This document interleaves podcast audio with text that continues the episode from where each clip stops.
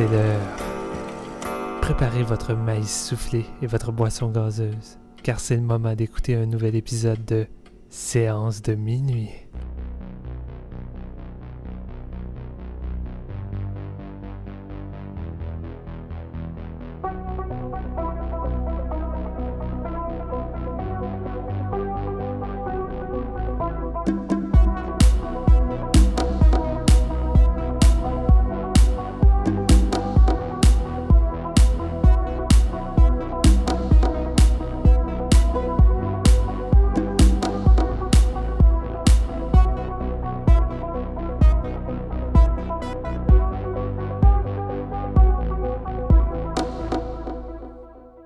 Bonjour tout le monde, bienvenue à ce septième épisode de Séance de minuit.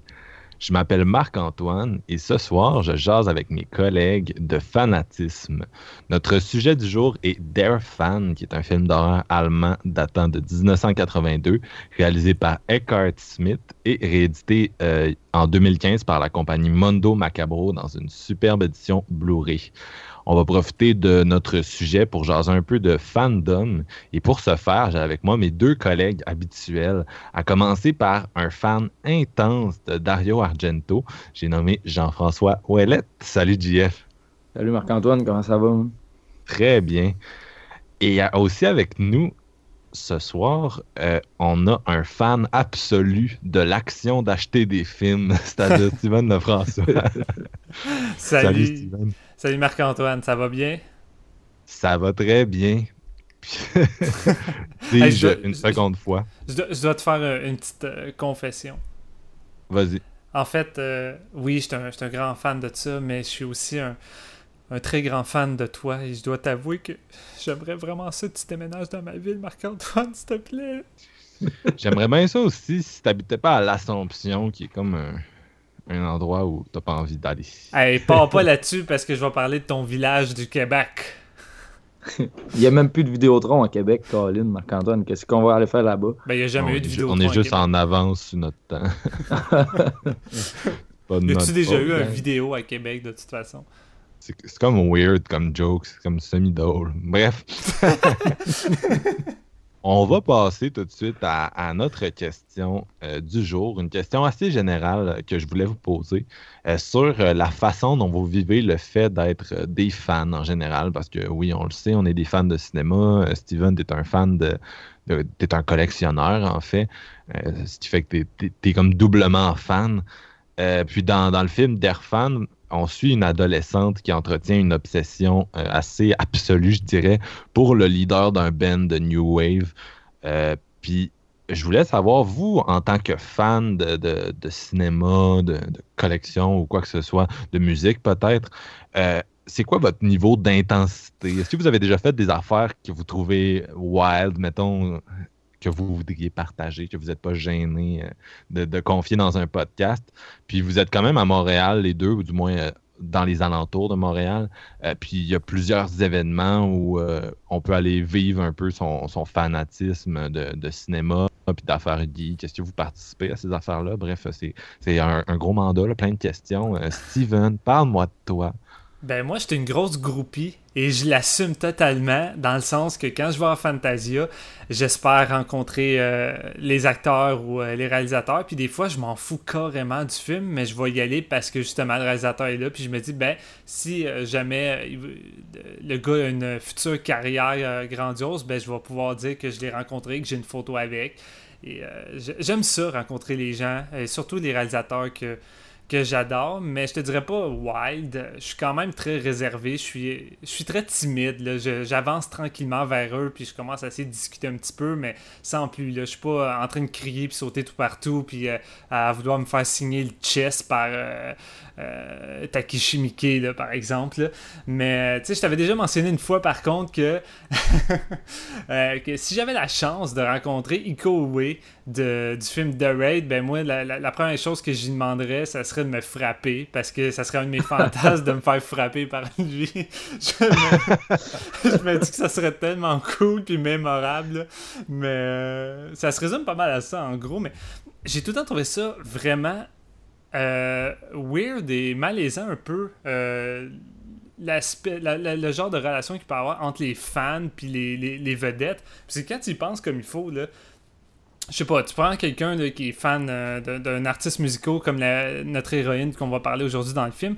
Tu vas écouter sa musique en boucle, tu vas lire toutes les interviews, tu vas lire des, livres de biographie. Euh, si jamais il fait des films, tu vas, tu vas voir les films, puis dans le fond, tu vas connaître sa vie de A à Z, puis tu es tellement incrusté dans tout ça que tu le vois plus vraiment comme un, inconnu que tu n'as jamais rencontré, tu le vois comme quelqu'un que tu as tout le temps connu, comme si c'était un ami, puis la première fois que tu vas le rencontrer souvent, ben tu vas peut-être être trop à l'aise, tu vas l'appeler par son prénom comme si ça faisait des milliers de fois vous rencontrez, tandis que lui, ben, c'est la première fois qu'il te rencontre, puis je trouve ça, je trouve ça bizarre quand des fois les, artistes euh, trouvent ce genre de rencontre-là un peu trop weird quand les, fans sont trop à l'aise avec eux, mais en même temps, faut que tu réfléchisses que ces personnes-là, euh, peut-être qu'ils t'ont jamais rencontré en vrai, mais t'es quand même une grande star, puis prendre la peine euh, d'écouter ce que tu fais, puis de justement être très fan de toi, puis vouloir collectionner tout ce qui te concerne. Fait que faut, faut, essayer de penser un peu des, deux côtés de la, médaille, comment ça fonctionne. Puis je sais pas, je trouve ça weird. Je trouve ça weird de, voir des gens qui, euh, qui, sont autant en amour avec des personnes qu'ils n'ont jamais vues, tandis que les autres personnes, ben, justement, sont pas forcément conscientes de ça, ils connaissent pas plus qu'il faut les, les, les, fans. Fait que mais c'est ça, c'est un, peu une relation à, sens unique.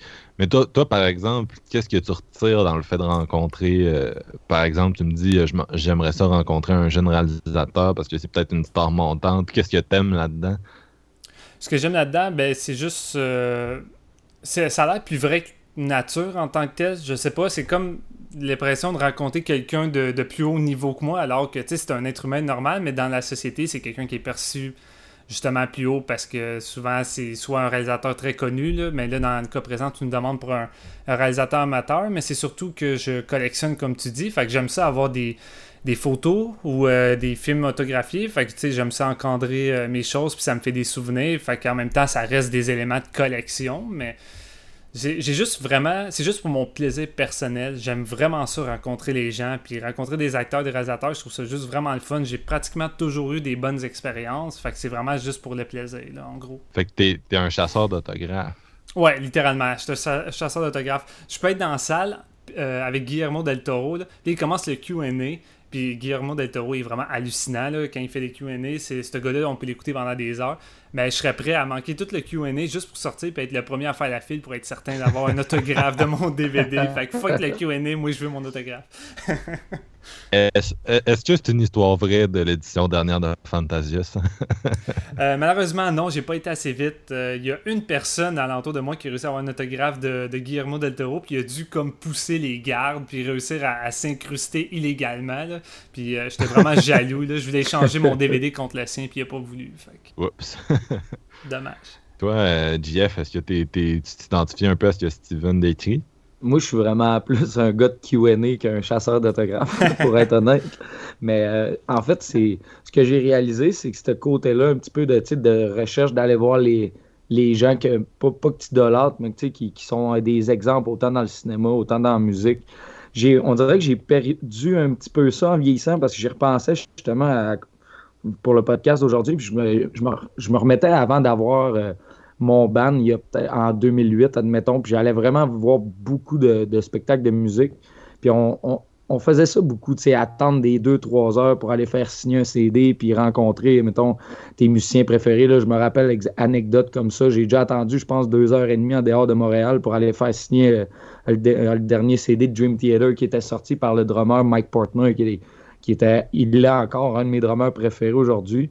Mais tu sais, en vieillissant, j'ai comme moins, on dirait que j'ai comme moins eu le, goût de faire ça. Puis en même temps, il faut, se dire aussi que même si tu le fais, souvent ces personnes-là, c'est pas, euh, tu sais, Steven, tu disais que tu étais un peu timide en même temps, puis que c'était comme dur au début de faire les premiers pas.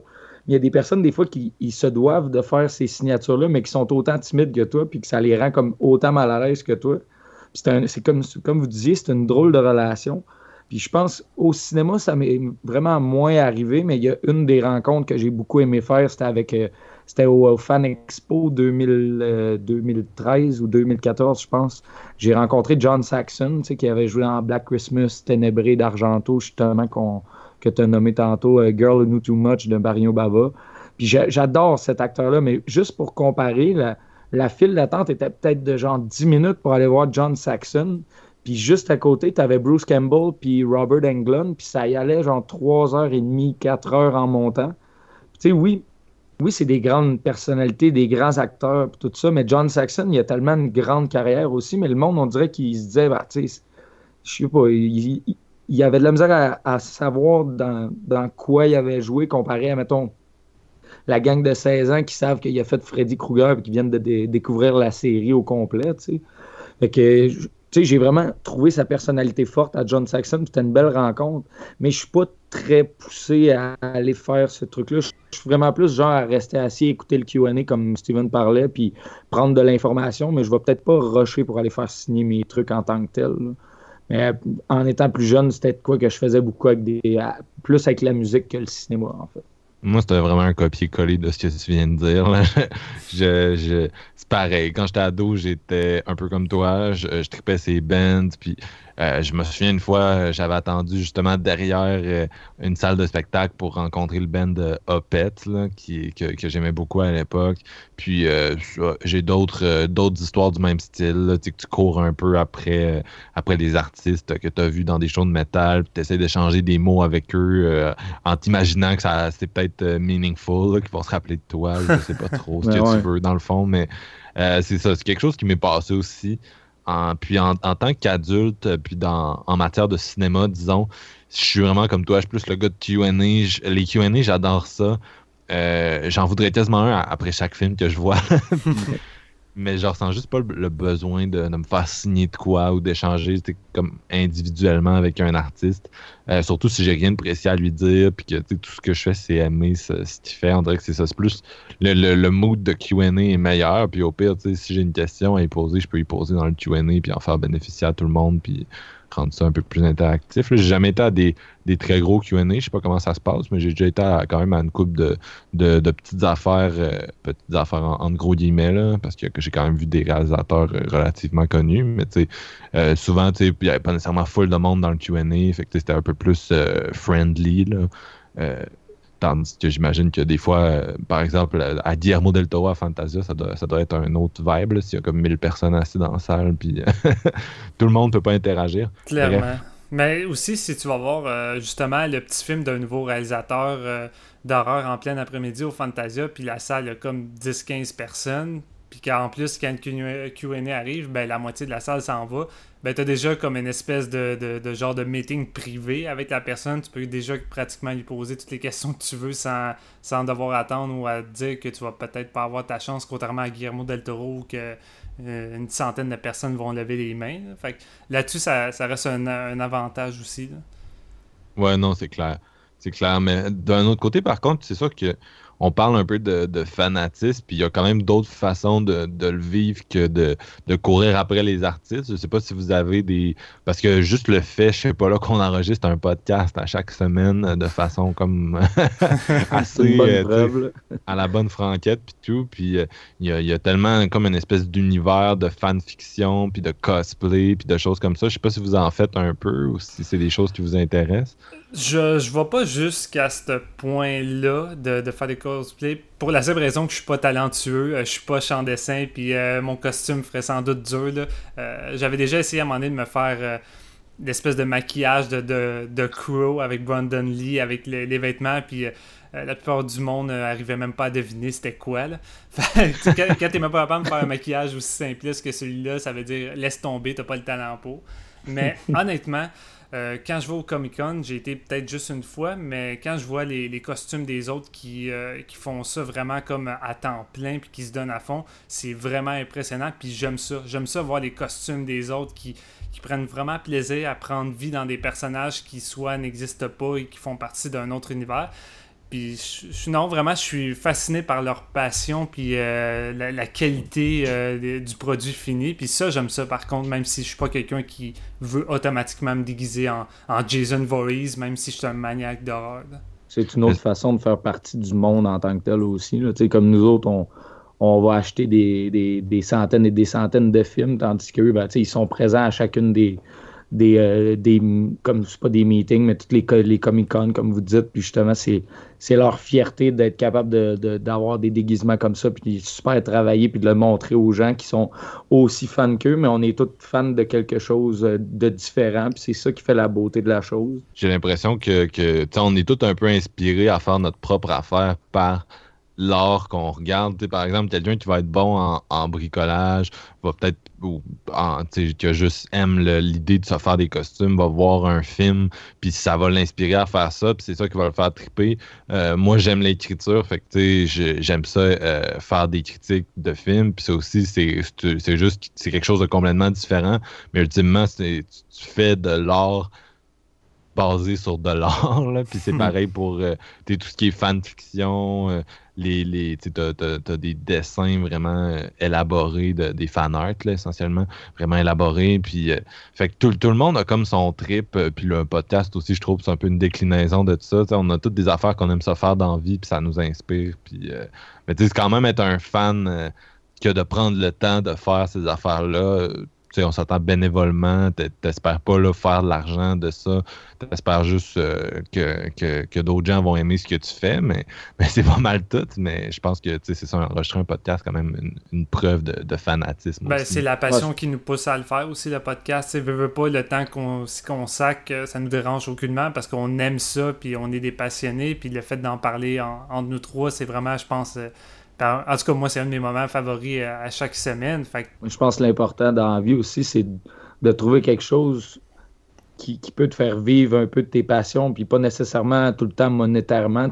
oui, c'est sûr que dans la vie, le, maximum que je pense que tu peux aller chercher d'un bon train de vie, c'est de, faire de, ton travail puis d'être rémunéré par tes passions. Mais même si même si ça t'arrive pas à ce point-là, vivre tes passions à chaque jour puis les partager avec des gens, c'est quelque chose qui qui te permettent de t'épanouir beaucoup plus que si tu les, euh, tu, les intériorises à la place, si je peux dire, mettons, de garder ça pour toi puis de pas les partager. Ça, à, la limite, ça, devient comme un petit peu plus difficile à, vivre pleinement que si justement tu t'amènes à le partager. Là. Puis, mettons, j'ai un exemple. Il y a, quelques-uns de mes amis, eux, comme leur, gros trips avec le cinéma, mais c'est surtout la BD aussi c'est le genre de, boys qui, à chaque semaine, ils s'en vont au comic book store, puis toutes les releases de la semaine, ils se les ramassent toutes, puis ils sortent avec un bill de, je sais pas, 60, 80, 100 pièces par semaine. Pourquoi? Parce qu'ils adorent ça, puis eux autres, ben, sur le sideline, ils font, euh, ils aiment le dessin, puis ils font de la BD, eux autres aussi. Fait dans Comic-Con, tu peux aller les voir, puis voir le développement de leur projet à eux, basé sur leur, leur fanatisme un peu, si on veut, des autres BD avant, puis tout, puis c'est de, juste se développer euh, en tant que personne à travers de son art puis de ses passions. Ça, je trouve que c'est une belle chose, puis chaque personne devrait jamais se retenir de, faire ce genre de projet-là. Non, c'est ça. Puis aussi, avec un, je trouve, avec l'avènement du web, tout est plus.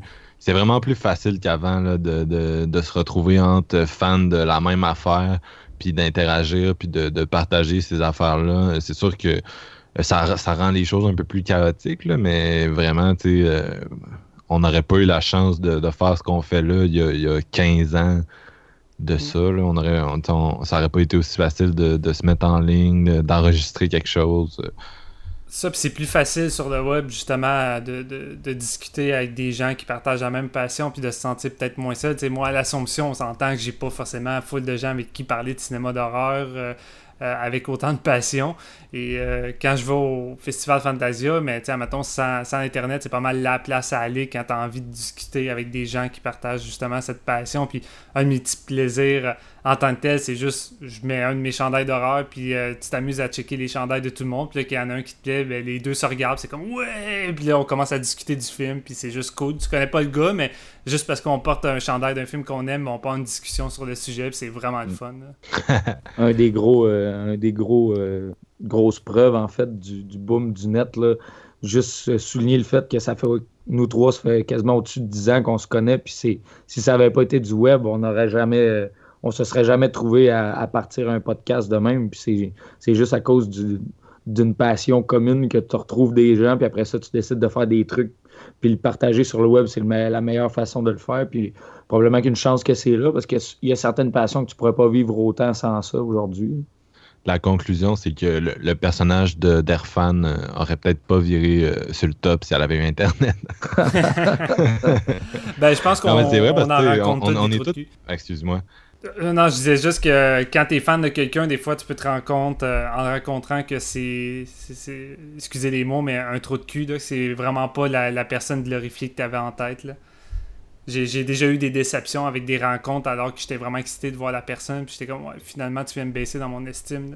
Ah ouais, c'est vrai? Ouais. T'as-tu des exemples? Euh, sans aller dans l'extrême, mettons d'un petit exemple qui me vient premièrement en tête, c'est quand j'avais été voir euh, Sushi Girl au Fantasia où que le casting était énorme. Euh, t'avais comme Tony Todd, Candyman, t'avais évidemment Mark Hamill de Luke Skywalker de Star Wars qui était pas mal la grosse vedette. Puis la plupart des gens sont venus euh, pour euh, faire autographier puis rencontrer Marc Hamill. La plupart des gens connaissaient même pas le film, les gens s'en foutaient. Puis euh, lorsque c'était le temps du QA, ben Marc Hamill est resté assis tout le long à terre, contrairement aux autres. Puis là, il y a quelqu'un qui a voulu lui poser une question. Puis quand il s'est relevé, il a soupiré dans le micro. puis ça ne tentait crissement pas de, de, répondre aux questions. Puis ensuite, ben, il faisait juste pas d'autographe. Fait que j'étais comme, ok, tu te fous littéralement de tes fans. C'est comme ça m'a vraiment fait une mauvaise impression. Mais si tout le monde n'était pas là pour le film en tant que tel, c'est une drôle de. Sais moi je trouve ça. Ça me fait rire un peu justement que tu sais, comme c'est fans, mais c'est fans de Star Wars de là 40, 45 ans, tandis que là, mettons, ils travaillent sur un nouveau film et le monde, ils se foutent du film en tant que tel. Ils veulent juste le voir pour profiter du fait qu'il est là, si on veut. Oui, évidemment. vous le ben, comme ça. Ben, oui, c'est un peu ça. Puis je l'ai fait aussi, comme je l'ai dit, moi, quand j'ai été voir Sushi Girls, je savais rien du film. La seule raison pour laquelle je l'ai pris, c'est parce que le casting qui était tout présent était juste hallucinant. C'était une belle occasion de rencontrer plusieurs euh, artistes en même temps. Puis je me dis, ben, gars, euh, je vais peut-être tomber sur une surprise. C'est une bonne façon de, découvrir des films qu'on n'a juste rien entendu, puis peut-être justement avoir une, une claque en plein visage. Fait que moi, je le vois pas euh, d'une façon du genre que je me fous royalement du film. C'est juste que mon intérêt principal était vraiment de rencontrer euh, les gens du casting. Ok, ok. Moi, sinon, j'ai une drôle d'anecdote aussi. par rapport à la musique, je parlais un peu plus tôt que c'était vraiment plus quand, quand j'étais jeune, que j'allais voir des shows. Il y, a un soir, c'était vraiment il y a la, scène hardcore au début, la scène emo, si on veut, elle était vraiment dans des salles euh, très, très underground. il y a eu le Café Linko à Montréal, le, Underworld, un, petit peu plus gros. Tu fait le Café Chaos aussi, mais c'était un peu plus métal là-bas, moins emo. Mais au Café Linko, quand j'étais jeune, j'étais allé voir plusieurs shows là-bas, puis c'était vraiment tout petit. C'était dégueulasse comme salle. C'était juste vraiment les petits bands qui passaient les tours de 5-6 bands en même temps. Puis un de mes, un de mes meilleurs chums et moi, on est allé voir Alessana dans le temps, puis on tripait là-dessus.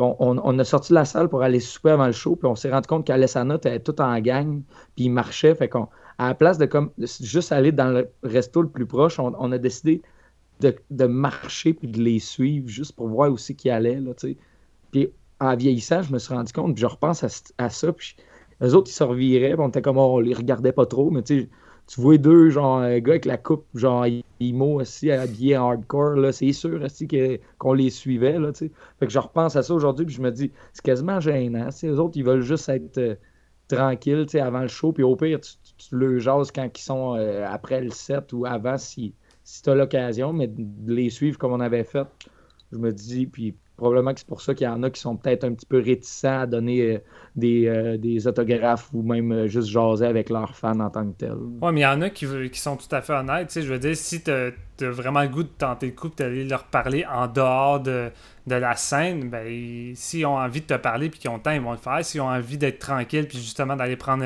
une bière tout seul, ben, il y en a beaucoup qui vont aussi juste le dire gentiment. Je pense que vaut, mieux prendre la peine d'essayer au PDP. La, la réponse va juste être non. À moins que tu vraiment un qui, qui est de mauvaise humeur puis qui t'envoie carrément chier. mais ça serait, ça serait vraiment pas. Ce que vous m'avez dit, ça, ce que vous avez dit, en fait, ça m'inspire une autre euh, question, euh, dans, un peu dans le même style. Euh, est-ce que, est que vous avez tendance à projeter vos valeurs dans vos idoles? par là, je veux dire, est-ce est-ce que, par exemple, si un musicien ou un réalisateur fait quelque chose que vous jugez répréhensible, ça va fucker votre relation avec lui, puis ça va peut-être peut que vous regarderez plus ses films, peut-être que est-ce que ça vous est-ce que ça vous a déjà fait ça? Ben, si tu prends pour exemple euh, tout ce qui est arrivé avec Roman Polanski, que j'approuve zéro, mais ça m'empêche pas forcément de regarder ses films, quoique c'est sujet à, réflexion, c'est des trucs qu'on réfléchit beaucoup. Tu sais, je veux pas pénaliser Polanski, je vais regarder ses films, mais Victor Salva, je veux plus rien savoir, puis je veux pas voir, je veux pas voir Jeepers Creepers 3. Fait que. Fait que oui, dans un sens. Oui, dans ça, un Ça dépend de qu'est-ce qu'il a fait. Dans le fond, toi, tu, c'est un peu à la pièce, là. Tu évalues la personne pour euh, ce qu'elle est, mais euh, ça peut quand même affecter ton, ton envie de voir de, son travail par la suite. Ben, je pense que oui, puis surtout que qu'est-ce que Victor Salva a fait est inclus dans les films. C'est, c'est ça qui est encore plus malaisant, puis qui m'enlève littéralement le goût de voir, euh, voir qu'est-ce qu'il fait maintenant. Fait Je suis un petit peu d'accord avec toi, Steven. Moi, j'irais peut-être pas jusqu'à dire que je voudrais peut-être juste boycotter le film. Je suis vraiment pas d'accord avec ce que Victor Salva a fait, puis c'est un peu l'exemple que j'allais amener, justement. Je suis vraiment beaucoup moins excité à l'idée de, de, Jeepers Creepers 3 en sachant tout ce qui est arrivé avec les réalisateurs et les acteurs des, deux, des, autres films. Fait que oui, l'excitation est vraiment moindre. Je suis pas là, je le valoriserai pas. même les, ça a comme baissé de mon estime des deux premiers films, même si en tant que tel, c'est deux films que, j'aime et que je trouve techniquement très très bons. Mais euh, oui, ça, ça affecte un peu la vision que, que j'ai par rapport à, à quand tu apprends des, trucs qui s'est passé avec euh, tel ou tel réalisateur. Ouais, je pense aussi que ça s'applique pour moi. Euh, je connais quand même beaucoup de gens, mettons, qui n'écoutent pas de, Noir Désir, le groupe français, à cause de ce qui est arrivé au chanteur, là, qui a, tué sa, femme. puis je peux comprendre, c'est quand même, c'est quand même des, plus tu te projettes dans les artistes, plus ça, te déçoit. Euh, moi, euh, Woody Allen, c'en est un que je touche pas, je touche pas avec une pole à ses films. Je veux pas, je veux pas lui donner d'argent, je veux pas l'encourager, je veux pas euh, valoriser, critiquer quoi que ce soit ce qu'il a fait. Si un jour vous vouliez faire un podcast sur Woody Allen, un, film, je serais pas là, tu sais. Puis, fait que je suis comme ça aussi, je pense. Puis juste pour donner un exemple qui est quand même extrême, je sais pas si je me radicalise en vieillissant, mais l'été passé à Québec, il y avait Red Hot Chili Peppers qui venait. Puis j'ai toujours quand même été un, fan de ce band-là. C'est très radio-friendly, mais euh, c'est le genre de, de band que t'aimes ça mettre euh, l'été quand tu fais un, road trip en char. Puis, euh, fait qu'ils venaient à, Québec, puis j'avais quand même le goût de les voir toutes. Puis pas longtemps avant le show, j'ai lu un j'ai lu un, article qui parlait du fait qu'il il, était assez coutumier, mettons, du harcèlement sexuel des femmes dans plein de, circonstances. C'était souvent fait accusé, mais que, tu sais, ultimement, il, ne s'est jamais rien passé de, concret avec ça. Il a pas eu. Euh, ils n'ont pas été en, cours avec ça. Puis, euh, fait qu'ils s'en sauvent un peu tout le temps. Puis on dirait que ça m'a. Juste ça, ça m'a dégoûté. Je me suis dit, tu sais, j'ai-tu vraiment envie d'aller. Euh, d'aller dans un show, comme partager un espèce de moment artistique avec du monde pour qui j'ai un, mépris à cette heure, tu sais. Puis la réponse était non, puis je suis pas allé, là. Fait que je pense que ça m'affecte quand même, là. C'est arrivé un, peu ça aussi avec le. Je sais pas si j'étais au courant, je pense que c'est le, chanteur d'Alzheimer Dying, il me semble qu'il est arrivé de quoi, là, qu'il a, comme fait tirer sa femme ou de quoi aussi. Ouais, il a, euh, engagé quelqu'un pour euh, tuer sa femme, ce qui, ce qui a échoué littéralement, puis il est allé en prison pour ça, puis ça a comme scrappé sa carrière euh, au complet. c'était comme le meilleur album d'Azalea qui venait de sortir, puis moi j'en revenais pas, j'étais comme aïe, ils sont, sont au top de leur game, ils sortent de quoi de vraiment hot, j'ai les attends tourner, puis lui il fait ça, puis bah, là, t'es comme, OK, ouais, ben, dans le fond, c'est de la merde, même si musicalement c'est bon, c'est un, un, un taré, le gars, là, tu Fait que là, tu, te mets à changer un peu ton opinion, mais reste que musicalement, c'était complètement fou, cet album-là, mais on le verra jamais. Pourquoi? Parce que les gars d'Azalea ont trouvé un autre chanteur, puis ont mis qu'il y avait derrière, derrière, puis on repartit à neuf après. Ben, c'est normal aussi, puis quand tu regardes euh, toutes les, les, interviews, puis toute l'opinion des, des, autres bands dans, dans, le monde du métal, ben, euh, il, était, il était très mal vu. Le maton qui était rendu détesté, fait qu'il n'y a plus de raison de, pour lui de revenir euh, dans ce groupe-là. Puis je comprends, je comprends les membres de, de, vouloir tourner la page puis de trouver un ben autre chanteur parce qu'il oublie ça. Je pense qu'il y avait déjà un tempérament assez agressif aussi, en fait dans la scène. Là. Fait que déjà qu'il n'était pas apprécié, tu, fais ça puis tu t'aides pas bien ben ton cas. Mais je pense que tu fais pas ça si t'es pas agressif à la base. ouais, ouais c'est sûr, c'est sûr. Donc, on va faire la transition vers euh, notre sujet principal, c'est-à-dire Dare Fan. Mais avant, JF, qu'est-ce qu'on boit à soir?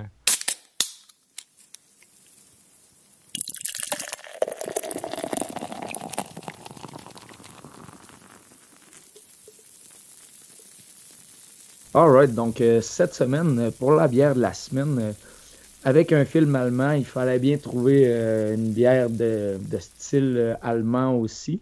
On s'est tourné vers une microbrasserie relativement récente. C'est la Moulin numéro 7, qui sont à Asbestos. ils, font, ils ont une dizaine de fûts, restaurants, un brewpub, là, une belle place. Ça a l'air, j'ai pas visité en tant que tel, mais euh, ça a l'air vraiment bien comme place. J'ai choisi la, la bière s'appelle la Mineur, en l'honneur euh, des mineurs de la mine d'asbestos en tant que tel. Donc, euh, le style de la bière, on a une Kölsch. Donc, une Kölsch, c'est une, blonde de style allemand faite avec des ingrédients allemands. Justement, c'est un style qui vient de, Cologne et qui est réglementé par une, convention qui a été écrite entre brasseurs colognais, donc, euh, qui, et qui est devenu, au fil du temps, un style des plus populaires en Allemagne.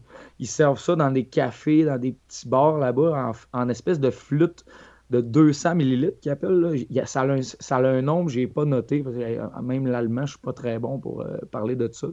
C'est tous des petits verres, puisque ce, qui, arrive avec ça, c'est que tu te colles, mettons, un plateau de, de, de 15-16 petites flûtes, puis tu prends ça en gang, puis tu colles la tournée d'une personne à l'autre, dans le fond. Fait à la place de coller chacun sa bière dans, mettons, une grosse pinte de 500 ml ou, euh, mettons, des varlets d'un litre, comme on fait, mettons, euh, ici en Belgique ou whatever, là-bas, eux autres, ils prennent plein, plein, plein de petits verres, puis ils se collent des tournées comme ça. Fait que c'est nécessairement, c'est rare que tu prends rien qu'un verre, puis c'est quasiment mal vu si tu prends rien qu'un verre là-bas. Mais pour, mettons, acclimater les touristes, ils se sont mis à avoir des verres de 300, 400 millilitres mais ça reste très, très intéressant quand même comme format, si on veut, vu que c'est typique de la Cologne. Euh, ici, la, la, mineure euh, qu'on boit ce soir, vraiment, là, au nez, c'est la, céréale, le pain frais, c'est très léger, c'est légèrement citronné. Euh, ça a une belle couleur paille dorée, c'est translucide avec une fine mousse qui, reste quand même assez longtemps. Puis au goût, on retrouve quand même la, la céréale. Tu un petit houblon herbacé qui se trouve là-dedans une fine amertume euh, en fin de bouche qui reste quand même très légère, mélanger une astringence super intéressante. Euh, je décèle quand même une petite rondeur euh, mielleuse qui est vraiment, vraiment intéressante en bouche aussi. C'est un produit très désaltérant. C'est titré à 4,9% d'alcool. Donc, on parle vraiment d'une d'une blonde, d'une aile blonde traditionnelle allemande qui est, qui est populaire là-bas. Puis ici, il y, a, de plus en plus de microbrasseries qui, qui, qui s'apprêtent à imiter, ben, qui, se mettent à imiter un peu le, style en tant que tel. Mais, euh, mettons, si on prend exemple, euh, Dieu du ciel en ont sorti une très très bonne, elle s'appelle la Sentinelle. Puis c'est disponible en, six packs euh, dans pas mal d'épiceries. Ici, la, Moulin numéro 7, c'est un, un drôle de format. C'est quand même assez nouveau au Québec. C'est le, le de 950 ml en grosse bouteille avec une, une consigne de 2 piastres et demi. Fait que si tu t'achètes plusieurs bières, ça monte la facture assez vite. Fait que t'es mieux des, des, laver et des ramener, comme on dit.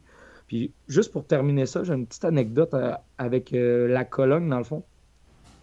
Ils ont leur style, comme on, a parlé, la Kölsch. Puis il y a la, la Altbier, qui est comme l'espèce de, de lager russe allemande qui est brassée dans la ville voisine à Düsseldorf. Puis en Cologne, si tu colles une Altbier dans un de leurs bars, c'est comme si c'était vu comme une, une provocation. Parce que les autres, ils disent que la ville voisine, ils prennent leur, eau sale de la rivière pour brasser. C'est pour ça que la bière est foncée. Puis les autres, leur bière est paille dorée. Là, ça a l'air comme d'une coupe de jouvence, puis vraiment super désaltérante. Donc, je trouvais ça intéressant de le noter que si tu arrives en Cologne, ben, colle de la Kölsch, puis pas de la Albire. Fait que santé à tous, bonne bière. Merci. Ist sie wegen mir gegangen? Wer? Das Mädchen, mit dem Sie, Ihre Sekretärin. Du, deine. Fällt dir das so schwer? Wir kennen uns kaum. Das müssen wir ändern. Einverstanden? Donc, euh, The Fan, euh, film réalisé par Eckhart Schmidt, qu'on a nommé plus haut, où l'on retrouve le personnage de Simone, une jeune adolescente qui voue une passion maladive pour R, un artiste de, pop music euh, du coin, si on veut. Après lui avoir écrit une myriade de lettres euh, sans réponse, euh, elle va décider de, fuguer chez, chez Ezel pour aller euh, assister à l'enregistrement vidéo d'une de ses chansons.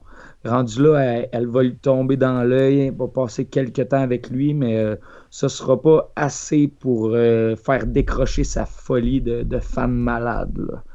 Puis euh, après ce synopsis-là, vu que Marc-Antoine était le seul à l'avoir déjà vu, j'ai envie qu'on commence par ton opinion cette semaine.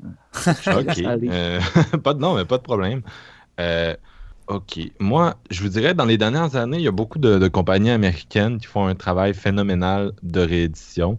Euh, si bien que ça nous fait découvrir quand même pas mal de films, je vous dirais, depuis le début de, 2010, en tout cas que moi j'en suis plus conscient. puis c'est vraiment satisfaisant d'écouter un titre dont tu n'as jamais entendu parler avant ou tu l'as peut-être vu euh, à une ou deux places avant mentionné, mais il n'y a jamais personne qui a insisté pour que tu le vois.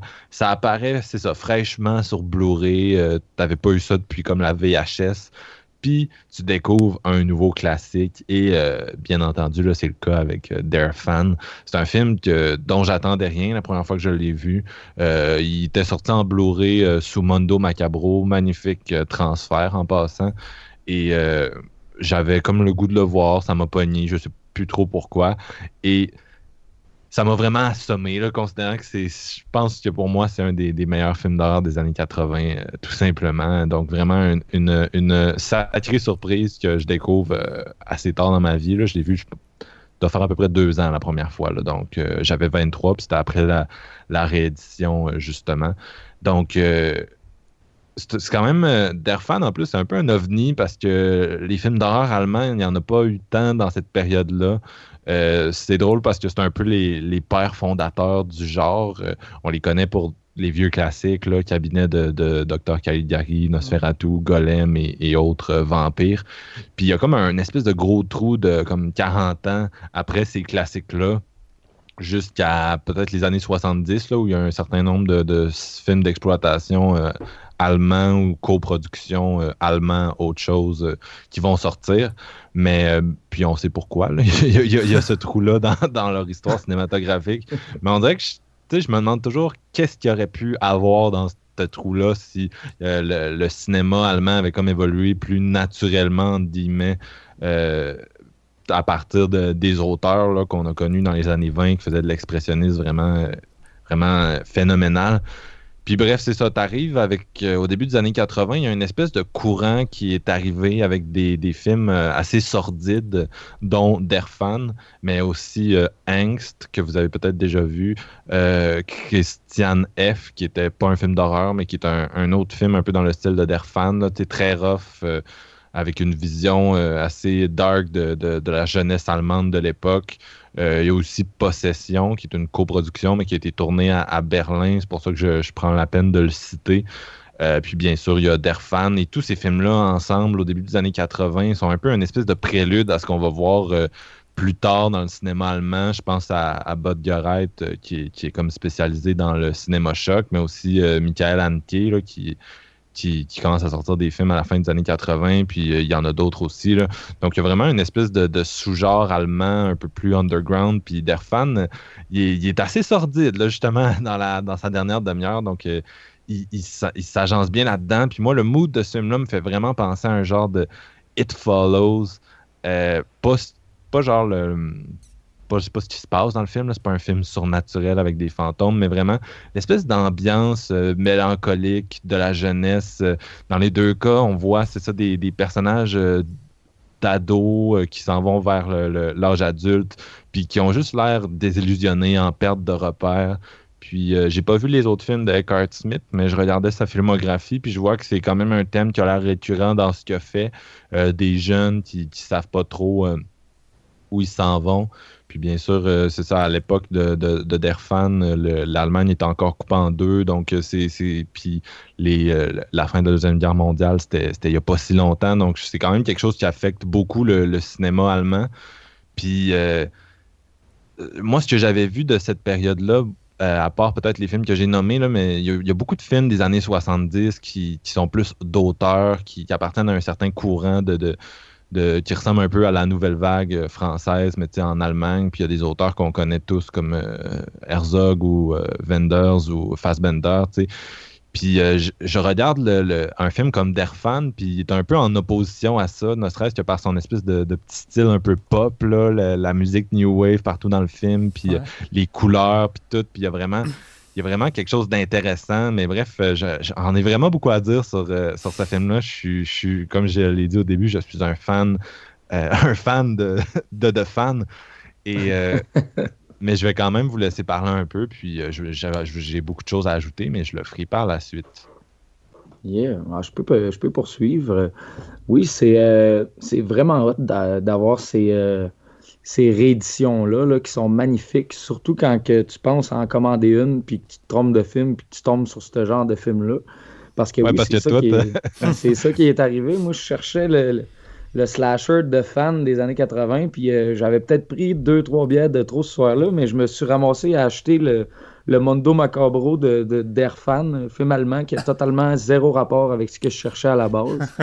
Puis à mon plus grand étonnement et mon, euh, mon bonheur, si on veut, euh, je suis tombé sur cette petite perle-là, Colin. C'est, c'est un film très, très, très bizarre. C'est comment, comment c'est monté justement parce que c'est, c'est fait pour quasiment te faire vivre un peu ce que, ce que, ce que la protagoniste principale vit avec sa, folie qu'elle se rend pas compte. Pourquoi? Parce que ce film-là possède une soundtrack, tu l'as dit, Marc-Antoine, très, très new wave, très, très pop synth euh, des années 80.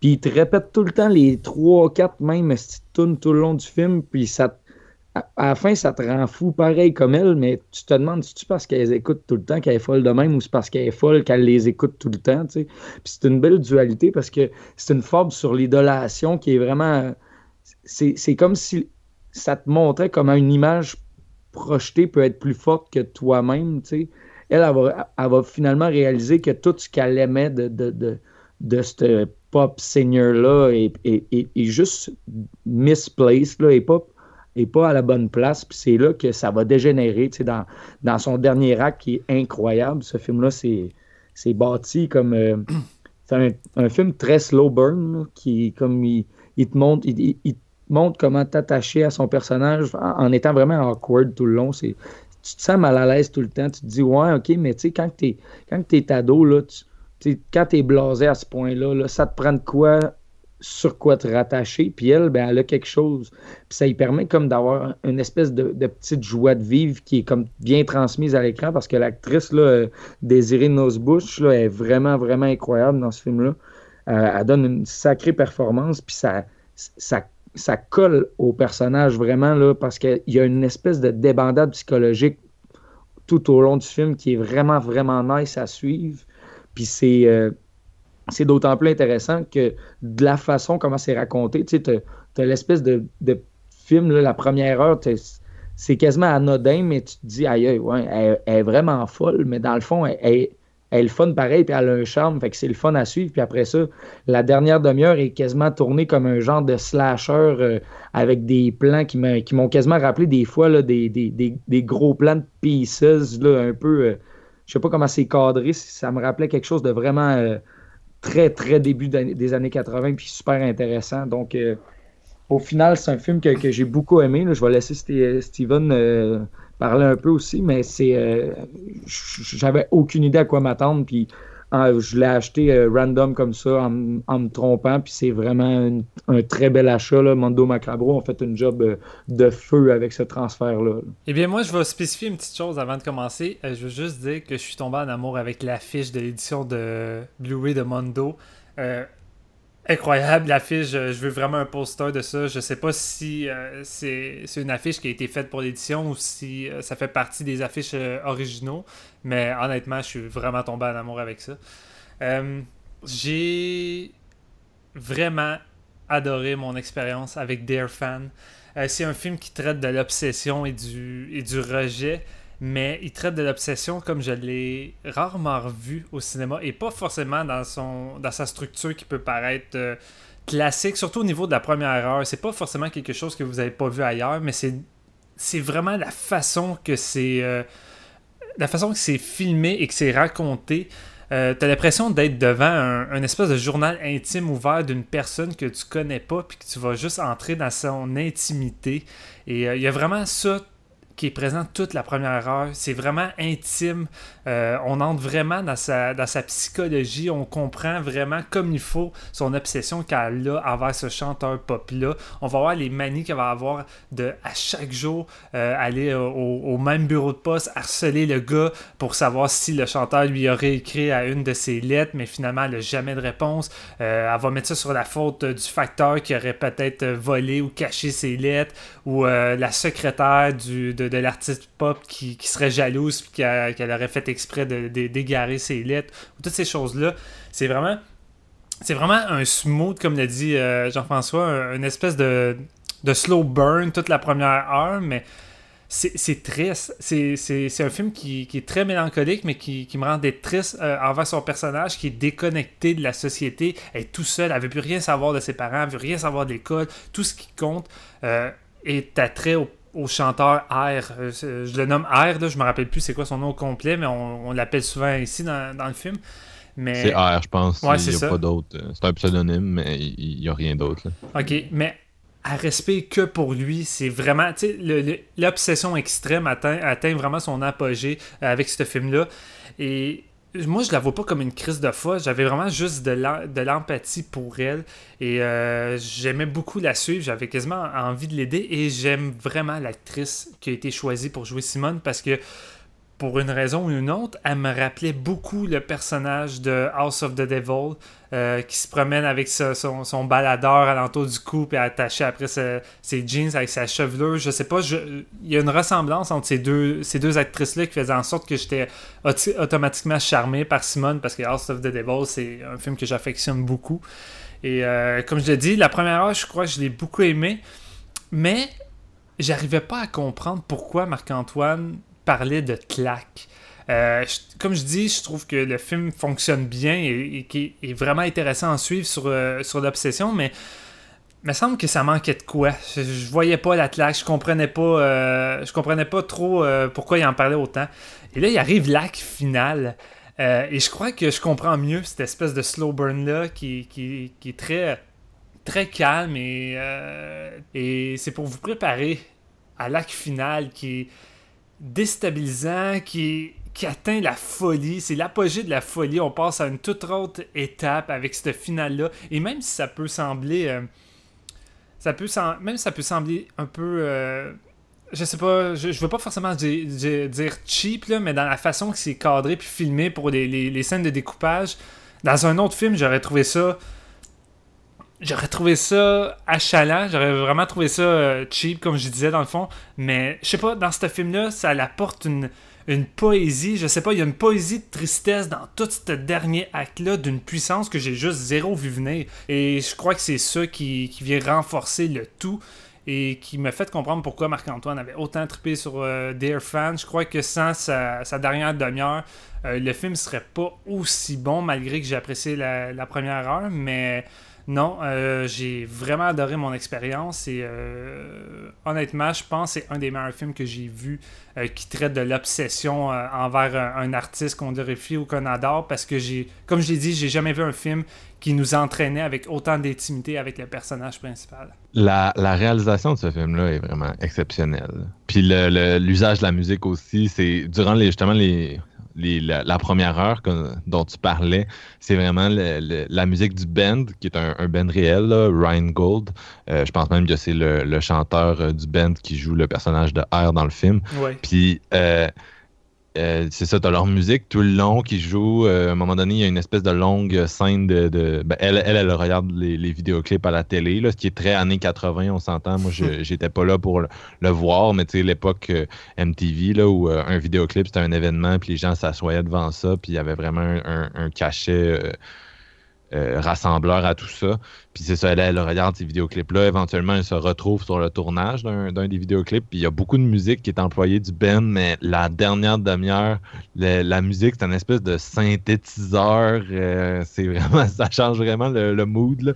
Et bien sûr, euh, le, mood change en général. La réalisation passe d'une espèce de, rêve éveillé. Tu as l'impression que, que, le personnage, à un moment donné, le personnage s'évanouit, puis tu te demandes est-ce qu'elle rêve, est-ce qu'elle rêve pas, puis elle se promène, puis lui arrive toute une série de situations euh, euh, spéciales, comme un peu.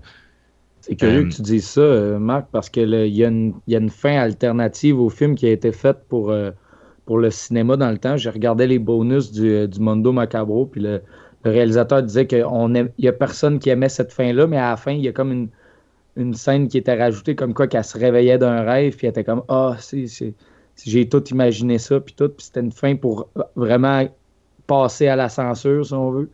Tandis que là, vraiment, euh, le monde qui le redécouvrait, mettons, sur VHS, voyait vraiment le, le, le, le, le original, si on veut. C'était vraiment juste pour passer dans les cinémas. Puis ça change toute l'espèce de-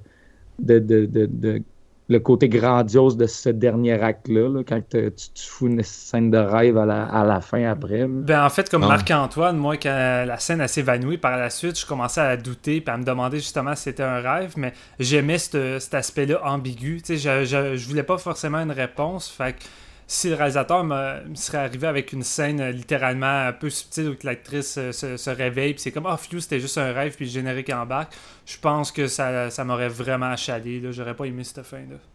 Non, mais c'est sûr qu'à l'époque, euh, les censeurs étaient vraiment plus sévères, surtout dans certains pays de- d'Europe.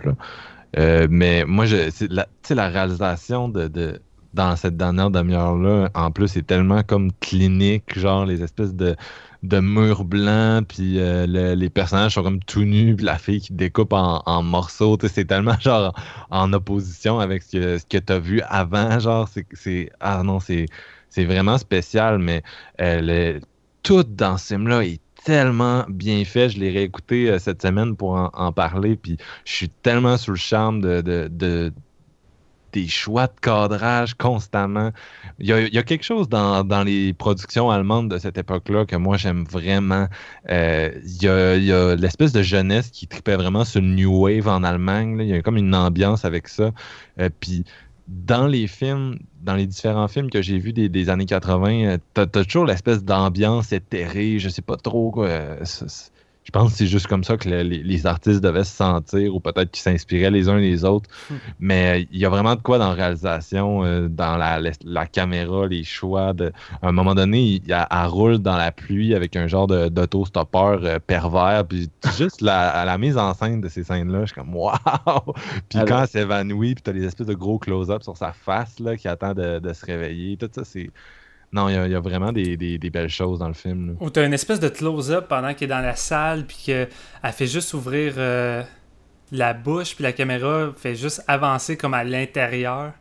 Tu sais, t'as comme des Ouais. espèces de plans comme ça qui sort, qui fait quasiment des.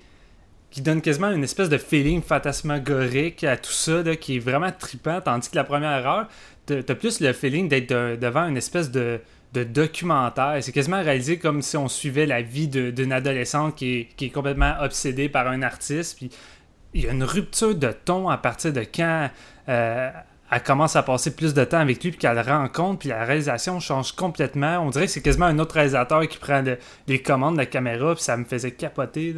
Le gars a vraiment il a vraiment une maîtrise dans deux styles complètement différents du, du même film. Ah, puis, je sais pas, je sais pas pour vous autres, moi, ça m'a rappelé la, la première heure, là, ça m'a rappelé quand même certains cadres de, de Suspiria dans l'intro quand elle, arrive pour découvrir l'école. Tout. Je sais pas pourquoi que j'ai cette impression-là, mais je me, je me sentais comme, comme dans. C'était, vraiment ça, c'était quasiment comme un espèce de, de rêve éveillé où ce que tu, tu t'apprends à connaître une personne qui est comme elle assume totalement qui qu'elle est, puis, puis elle assume sa folie, on dirait, puis elle, va aller au bout de la chose pleinement, puis cette débandade-là, genre, tu t'en attends zéro. À aucun moment du film, tu t'en attends. Puis je pense, euh, justement, cette rupture de ton-là que tu parles, Steven, c'est le, choc que probablement tout le monde a eu en regardant ce film-là, c'est qu'il n'y a rien qui prédit que ça va finir comme ça. Ça pourrait rester tranquille comme la première heure, mais comme tu le disais si bien, ça n'aurait pas été le même film, ça n'aurait pas été, euh, mettons, le classique qu'on se, qu'on se rappelle là, puis qu'on a du fun à redécouvrir. C'est, ça aurait été terne, ça aurait été triste, ça aurait été mélancolique, mais là, ça l'est encore plus du, fait qu'elle elle, elle assume ses actes tellement intenses. C'en est, c'en est plus épeurant qu'un film d'horreur, un slasher ou quelque chose de surnaturel en général. Ce genre de, thématique-là est tellement plus brillante, puis ça fout les jetons en dedans comparé à n'importe quoi d'autre que j'ai vu depuis très longtemps. Je suis parfaitement d'accord avec ce que tu disais avant ça, Steven, que euh, moi, je, m'identifie quand même au personnage euh, principal, c'est-à-dire la fille est, quasi muette. Je pense qu'elle elle parle pratiquement jamais. On entend ses pensées en voice-over au début du film, mais c'est pas mal tout. Puis elle a une espèce de passion euh, autistique carrément pour euh, le, personnage du, chanteur. Puis vraiment, cette obsession-là est vraiment bien rendue à travers toutes les, rêveries éveillées, puis l'espèce d'agressivité euh, quand elle attaque le facteur au début. c'est, au début, c'est un peu un peu humoristique sans jamais être cabochon, là, mais il y a, y, vraiment un, côté un peu plus enfantin. puis avec le temps, juste quand on décide de, partir en road trip, déjà là, tu, c'est comme c'est un autre level. ça commence à être euh, un peu intense, mais je sais pas. Je, comme tu dis, l'obsession dans ce film-là est tellement bien rendue, puis tu arrives tellement à, partager cet, état d'esprit-là qu'elle a. Euh, c'est très réussi. Puis moi, on dirait que j'ai de la difficulté à, à pas appliquer la grille de lecture euh, nazisme à ce film-là, même si euh, on dirait que, tu sais, autant des fois on a, on a notre grille de lecture euh, féministe sur les films, là, genre, film allemand d'une certaine époque, on dirait que je suis toujours en train de, faire des parallèles de, nazisme, même si ça n'a peut-être pas lieu d'être, là, mais je, le vois un peu comme ça, comme je pense que le réalisateur, il le voit, là, justement, dans, encore une fois, dans, dans les bonus, dans l'interview qu'il donne, il il notait que justement, après les gens qui se sont mis à redécouvrir le film, puis qui ont, ils se sont mis à noter un peu, scène par scène, tout, le genre d'analogie qu'ils peuvent faire, mais l'espèce de feeling que tu as en, réfléchissant au fait que est-ce que c'est la nation qui a fait d'Hitler ce qui était, ou est-ce que c'est Hitler qui a fait la nation allemande telle qu'elle, puis il, il, rapportait un petit peu le même lien que, mettons, euh, Simone face à, cette pop musique-là qui a assouvi les gens, puis le boom de la télévision, puis l'espèce de, relation que ces gens-là avaient, avec la pop, qui était très différent du moment où, que, mettons, avant, tu allais voir la musique, c'était dans un cabaret, tu n'avais pas de télévision, tu écoutais un petit peu de, radio, mais tu n'avais pas d'image euh, d'image visuelle, tandis que là, l'espèce d'attachement que Simone a pour cette, euh, pour cette pop star-là? Est-ce que c'est elle qui se, le, qui se le crée ou c'est fait par cette industrie de la musique-là qui a réussi à comme brainwasher son personnage? Puis il y a plusieurs imageries nazistes, justement, comme son espèce de sac avec, le, avec le SS à un moment donné qui va aller tirer dans l'eau. Ouais, même les posters au début du film. Ouais, exactement. Surimprimés avec de l'imagerie nazie, puis euh, euh, vers la fin, il y a beaucoup de rouge-noir partout, là, quand ils couchent ensemble, entre autres. Là. Ouais. Dans un vidéoclip aussi, dans le temps, il y a une espèce de foule, puis ça a l'air que les bruits en arrière, un... ils voulaient ça un peu euh, difficile à entendre. C'est un, un peu euh, trouble, puis euh, sourd. Mais c'est highlight là qui, que ça crie quand même pendant le film. Puis moi, j'avais pas remarqué ça, puis je l'ai revisionné cet après-midi, puis cette imagerie-là est très, très présente. C'est quand même intéressant, justement, parce que comme tu dis, côté euh, chronologie, le, film il, se retrouve dans une période justement où c'était comme l'espèce de, renaissance un peu de, de, l'Allemagne, puis tout après tout ce qui était arrivé. Avec tout le, malaise qui vient avec le passé. Tu sais, le passé est pas loin derrière toi, puis euh, tes parents ont fait certaines choses, il y a comme une espèce de culpabilité euh, nationale carrément là, qui affecte tout le monde. Il y a une chose par contre qui me qui m'a un petit peu euh, mis mal à l'aise, dans le sens parce que je me suis renseigné un peu par le film, parce que j'étais intrigué de savoir elle avait quel âge pour de vrai euh, l'actrice principale qui joue Simone, puis elle était mineure. Puis elle va quand même assez loin euh, dans les dans la scène de sexe, là, je veux dire, c'est des plans larges, puis tu vois vraiment. tu vois, tu vois tout, là. Tu vois autant l'entrejambe que, que les seins, les fesses. Puis je veux dire, pour, pour une mineure, elle va quand même loin dans, la scène, elle est assez érotique. Puis de toute façon, elle avait accepté, elle avait tout euh, fait ça avec un contrat, mais par la suite, euh, avant que le film sorte, euh, quand elle a vu les, images, tout ça, elle n'était pas à l'aise. Puis elle a comme voulu avoir une version cut du film, puis que ces scènes-là soient retirées. Puis finalement, elle est allée en cours, mais ça n'a pas fonctionné, elle a perdu. Puis le film est sorti dans sa version en cut. Et je, sais pas trop penser, euh, quoi penser de ça par rapport à, ce que ça vient avec. Tu sais, comme euh, tu m'avais posé la question tout à l'heure si euh, il y a des événements qui vont faire en sorte que ça me donnerait moins envie de voir un film à cause de, de tel acte de réalisateur ou d'acteur. Mais là, un peu, ça, je dois t'avouer que celui-là me faisait questionner sur le fait d'avoir une mineure complètement nue, avoir du sexe dans un film qui voulait plus finalement avoir ces scènes-là qui sont restées présentes dans le film. Je trouvais que ça, rendait le tout un petit peu malaisant. Non, effectivement, c'est quand même à prendre en considération. Je savais même pas ça, en fait. Euh, je sais pas pourquoi, mais j'avais compris pour acquis que, que l'actrice avait 18 ans, puis c'était pas mal ça dans mon esprit. Ben, c'est que la plupart du temps, c'est ça qui arrive. Hein? Ils prennent une actrice qui est début vingtaine, puis qu'elle euh, a juste l'air d'avoir euh, d'avoir 16 ans, mais là, c'était vraiment, c'était vraiment une mineure, dans le fond. Je peux pas te dire si elle avait 17 ans proche de 18, là, mais...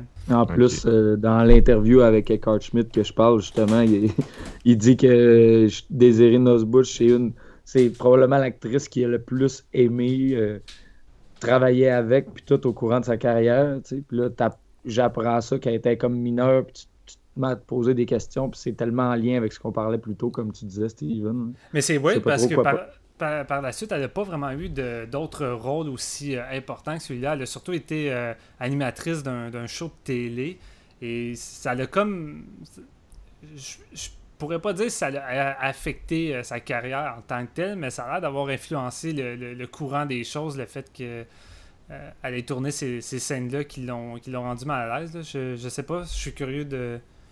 Il y, a, comme toutes sortes de rumeurs qui venaient avec, parce qu'apparemment que l'acteur qui joue le, chanteur pop, dans le fond, euh, il y avait un froid avec. Euh, ces deux-là avaient un froid après le film à cause de tout ça, vu qu'elle voulait faire enlever les scènes. Puis il y a eu quand même un peu de shit. Puis par la suite, apparemment, que finalement, tout s'est réglé. Puis ils sont devenus même de, très bons amis. Fait que, tu sais, ça, ça reste bien pareil, mais je, je sais pas. L'histoire derrière tout ça me faisait questionner un peu. Là, mais, euh, Non, effectivement, c'est ça. C'est à prendre en considération. Puis, tu sais, ça revient un peu à ce qu'on disait au début. Si c'est des choses que vous tolérez pas, ben euh, c'est peut-être mieux de pas regarder le film dans, ces circonstances-là. Puis vos notes, ce serait quoi en sachant tout ça, puis euh, avec votre avis du film? Euh, ben moi, je t'avoue, je vais y aller avec un 4 sur 5. J'ai vraiment aimé ça et malgré tout, j'ai besoin de le revoir parce que moi j'ai vu une version avec une traduction en anglais. Fait que je l'ai pas vu en allemand. Et la traduction était mauvaise. était vraiment mauvaise au point que je pouvais vraiment pas parler de, de bonne performance. J'avais l'impression de regarder. Comme un film italien. Ben, littéralement, j'avais l'impression de regarder des performances dignes de Dario Argento. C'était vraiment pénible la traduction. Fait que je veux, je veux vraiment le revoir dans sa, dans sa langue d'origine. Mais sinon, globalement, c'est. C'est un. C'est difficile à, qualifier ce film-là. J'ai envie de dire que c'est un drame coup de poing, mais le troisième acte atteint vraiment des apogées en termes de, violence et de folie. Fait que c'est. C'est un curieux mix, mais qui fonctionne vraiment énormément. Ça, un film qui sort de nulle part, tu vas voir les notes sur le net, euh, même sur Rotten Tomato, euh, je pense a comme euh, pourcentage global de 76 ou 80%, mais il n'y a pratiquement aucune note. sur IMDB, il y a 639 personnes qui, ont noté. il y a pratiquement personne qui a vu ce film-là. Et ben, crime, euh, ça serait peut-être le temps de, le faire découvrir aux gens. Et euh, moi, en même temps, je trouve ça cool euh, de, tomber sur des films de même qu'on connaît pas parce que c'est encore le fun de tomber sur des, classiques qui n'est pas connu de tout le monde. on est habitué de, revoir tout le temps les mêmes, mais tomber de temps en temps sur un film comme ça de, que tu n'as jamais entendu parler. on dit que c'est le fun. Puis sérieusement, merci Marc-Antoine de l'avoir mentionné parce que je pense que sans toi, j'aurais probablement passé à côté de celui-là. Ben, de rien. Puis c'est vrai que c'est le fun de voir que les malgré le fait qu'il y a comme énormément de, de, fans d'horreur qui vivent euh, que pour les années 80, puis qu'il y a vraiment une espèce de, courant de nostalgie des années 80, puis on, ressort euh, pas mal tous les films en édition Blu-ray très coûteuse, puis les gens vont les, vont les prendre, les acheter, vont les célébrer. C'est le fun de voir qu'il reste encore des films qui, ont, qui sont cachés comme Derfan. que, moi, ce serait un 4.5 sur 5, ma note. C'est sûr que euh, ce que tu as dit me rend un peu mal à l'aise, mais c'est un film que j'ai vu plusieurs fois, puis ça ça tape tellement dans ce que j'aime du cinéma d'horreur. Euh, l'espèce de côté social, politique, le, côté euh, onirique. Puis la, la, la performance de Desiree Bush qui est vraiment exceptionnelle euh, quand tu la vois en allemand. euh, non, moi, c'est vraiment un film là, qui m'a euh, tapé. Je le disais, je pense, au début de, de mon avis. Là. Mais euh, dans les films d'horreur des années 80, j'en ai vu quand même pas mal. Puis celui-là compterait quand même parmi mes préférés. Là. Donc, j'ai adoré. Yeah. Moi, je vais y aller avec un, un 4 sur 5 aussi. J'hésitais entre le 4 et le 4.5. Tu sais, Je je suis pas trop sûr. Je vais y aller avec le 4. J'ai vraiment, vraiment trippé. Je suis très content de, m'être trompé puis que tu arrives en, me disant comme un sauveur Ah non, mais c'est de la bombe, ça. Une chance t'as acheté ça. puis je pense en même temps que c'est rare.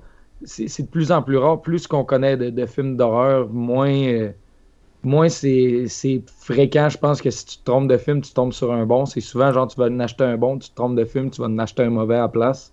Puis dans ce cas-ci, je pense que c'est l'inverse qui s'est passé. Puis je suis satisfait de mon achat. J'ai vraiment trippé.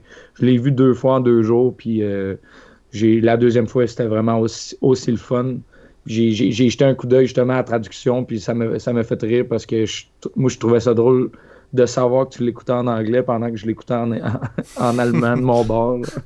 Mais c'est très, c'est un, c'est un excellent film. Ce qui nous amènerait à notre top 3 après un épisode euh, la semaine dernière où on l'avait fait sauter?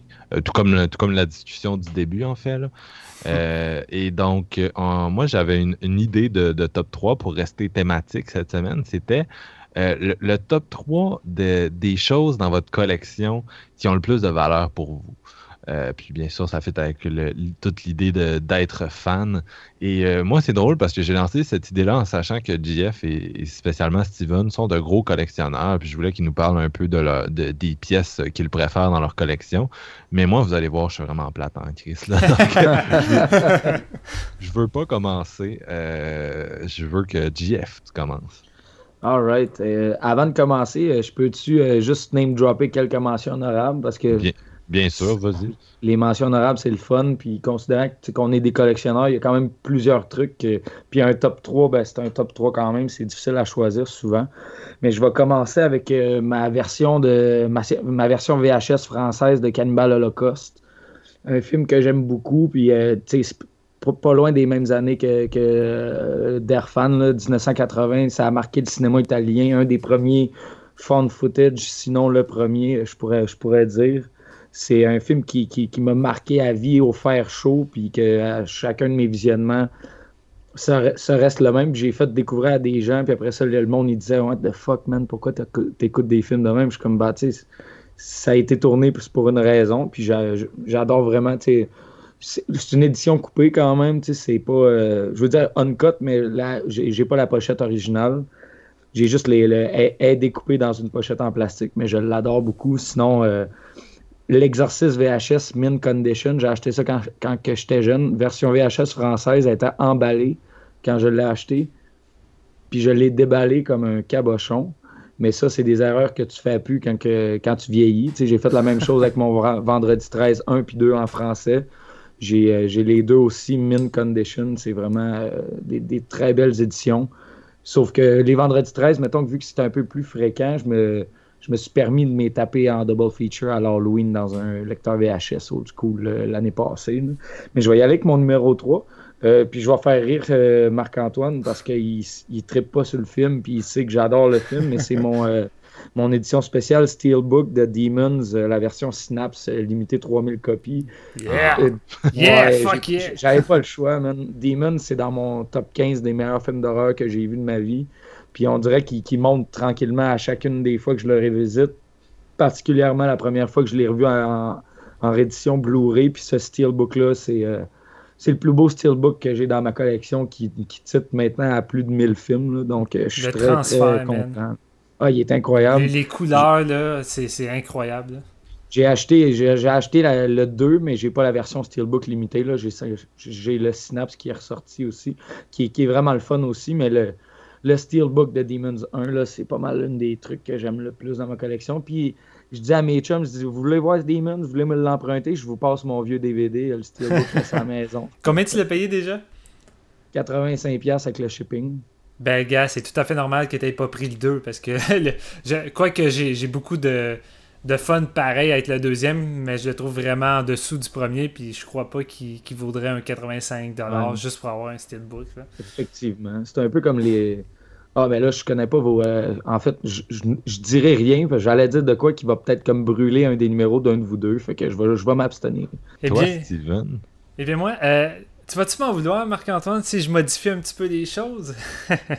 Non, non, vas-y. En fait, je me suis dit que je pourrais faire un top 3 euh, de, de- de mes trois films que je suis le, le plus content d'avoir fait autographier, puis que c'est mes trois plus belles rencontres en même temps. Euh, je, trouvais que ça, je trouvais que ça faisait changement, mais je peux faire une petite mention honorable à une édition. euh, j'ai plusieurs éditions en fait que j'adore, mais j'ai euh, j'ai mon, mon édition euh, Shout Factory de, de Bruce Lee qui est comme une espèce de gros livre où tu as tous les films dedans avec des documentaires. Puis c'est- j'ai payé ça comme 100 quelques piastres, mais c'est tellement une belle édition complète que, j'adore. Ou, même mon édition coréenne d'un film que Marc-Antoine n'aime pas encore une fois, The Raid 2, euh, qui, qui a une espèce de gros livret gigantesque avec Steelbook, avec euh, des, les personnages en carton. T'as tellement d'affaires, c'est une édition super complète, puis elle est vraiment badass. J'ai payé au-dessus de, de 85$ moi aussi. Mais tu sais, quand c'est un film que t'aimes vraiment puis que t'es un fan, euh, tu t'en fous de payer le prix quand c'est. Ça te dérange pas. Non, tu t'en fous, puis l'édition est tellement cool. Euh, sinon, je veux juste faire deux, euh, deux petites mentions honorables de, de rencontres que j'ai faites, que j'ai vraiment trippé, qui auraient pu figurer. Euh, ma première, euh, une de mes premières rencontres que j'avais vraiment adoré, c'était avec euh, le, réalisateur japonais Ryu, Ryui Kitamura, réalisateur de euh, Versus, mais surtout pour euh, ceux qui connaissent peut-être un peu mieux, de Midnight Mid Train. J'avais été à l'avant-première mondiale du film, fait que c'était vraiment un, un événement excitant. C'était le premier film que j'ai vu au Fantasia, fait que c'est ma première expérience qui était mémorable. Tu sais, la première fois je vais au Fantasia, puis je rencontre un des réalisateurs que, j'adore. Et j'ai eu la chance de, discuter un petit peu avec euh, par la suite, de prendre une photo. Euh, malheureusement, moi, je savais pas qu'il allait être là. Fait que j'ai pas amené de DVD. Fait que j'ai juste fait autographier mon, magazine de Fantasia. Fait que j'ai encore l'autographe, mais je trouve ça un petit peu poche. Là. Si j'aurais eu la chance d'avoir euh, mon DVD de Versus autographié, j'aurais vraiment aimé ça. Et euh, mon autre euh, mention honorable, c'est euh, Mike Flanagan avec sa femme Kate Siegel lorsque été voir Before Awake. Ah, les, deux, c'est des amours, honnêtement. J'ai été voir sa femme toute excitée avec mon, Blu-ray d'Oculus, puis Mike Flanagan m'avait dit Ah, tu vois la fille dans le miroir Ben, en fait, c'est ma femme qui a fait, la photo, puis c'est elle qui est dans le miroir. Puis c'est comme Ah, cool. Puis il dit Tu peux aller la photographier, juste là. Puis j'avais pas remarqué. Je pars à courir, mais là, tu sais, quand je parlais de, de, de- moments timides, ben, ça n'existait plus. Je suis vraiment parti à courir, puis j'étais comme. Je t'ai vraiment adoré dans Hush. Je trouve que t'es une actrice formidable. Puis j'ai hâte de te voir dans d'autres projets. Puis elle était autant contente que moi. Puis elle a autographié mon Blu-ray. Puis elle a commencé à parler avec moi. Puis après, je te retournais à voir Mike Flanagan. Puis super gentil, le gars. J'avais une discussion tout à fait normale avec lui. Et je lui disais, gars, avec Before Awake que je viens de voir, que j'avais beaucoup aimé. Euh, je disais que je suis vraiment excité de voir euh, Ouija 2 que, parce que c'est lui, euh, je, je vais payer pour aller le voir au cinéma puis que j'ai parfaitement confiance. Puis il m'a regardé, il a comme fait Écoute, je suis conscient que le premier film est sans doute un des plus mauvais films d'horreur qu'on a eu dans les dernières années. Je m'en cache pas. Mais je te promets que je vais, je vais donner tout ce que j'ai pour, pour faire une suite qui, qui est meilleure que ça. Et- Chose faite. hein? Chose faite, merci Flanagan, tu as parfaitement réussi. Jeff aussi était là, non, pour. euh, Ouais, c'est ça que je, je- je voulais vous dire. J'étais là au, euh, au Fantasia pour euh, Before Awake. Puis justement, pour refléter mon opinion des QA et non des autographes, moi, j'avais mon. J'avais amené mon Blu-ray d'Oculus, puis à la fin du film, j'ai fait Ah, euh, babe, on, on s'en va-tu manger à quelque part à la place? Fait que j'ai juste comme livre la place au lieu de rester là pour aller y parler. Mais, mais j'aurais dû parce que c'est un réalisateur que j'adore vraiment beaucoup. Puis ça fait partie des, des personnes que j'aurais voulu rencontrer. Mais on dirait que j'avais. euh, à ce moment-là, j'avais plus, euh, j'avais plus le goût. Là. Je, je me suis dit, ouais, euh, mon, mon visionnement me suffit pour ce soir. Honnêtement, t'aurais j'avais pu y aller parce que il n'y avait pas de file d'attente dans la table. là. Tu pouvais tout de suite aller le voir puis discuter avec, prendre une photo, jaser, peu importe. ouais. là.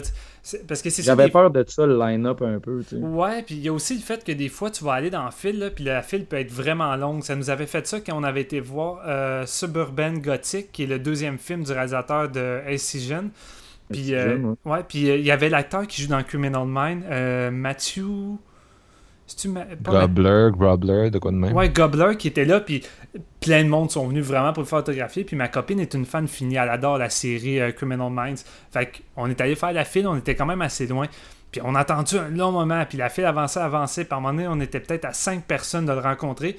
Puis là, les, les personnes de Fantasia ont comme fait Désolé, c'est terminé, fait que vous devez vous en aller, on arrête les autographes, puis Ah, tout yes, ça. C'est ouais. comme vous auriez pu au moins terminer la file. Pour des gens qui attendent depuis tout à l'heure, c'est vraiment pas correct. Surtout que les, acteurs puis le réalisateur ben, voulaient continuer. Là, c'était pas vraiment eux qui, avaient mentionné qu'ils devaient partir. J'ai trouvé ça un petit peu dommage.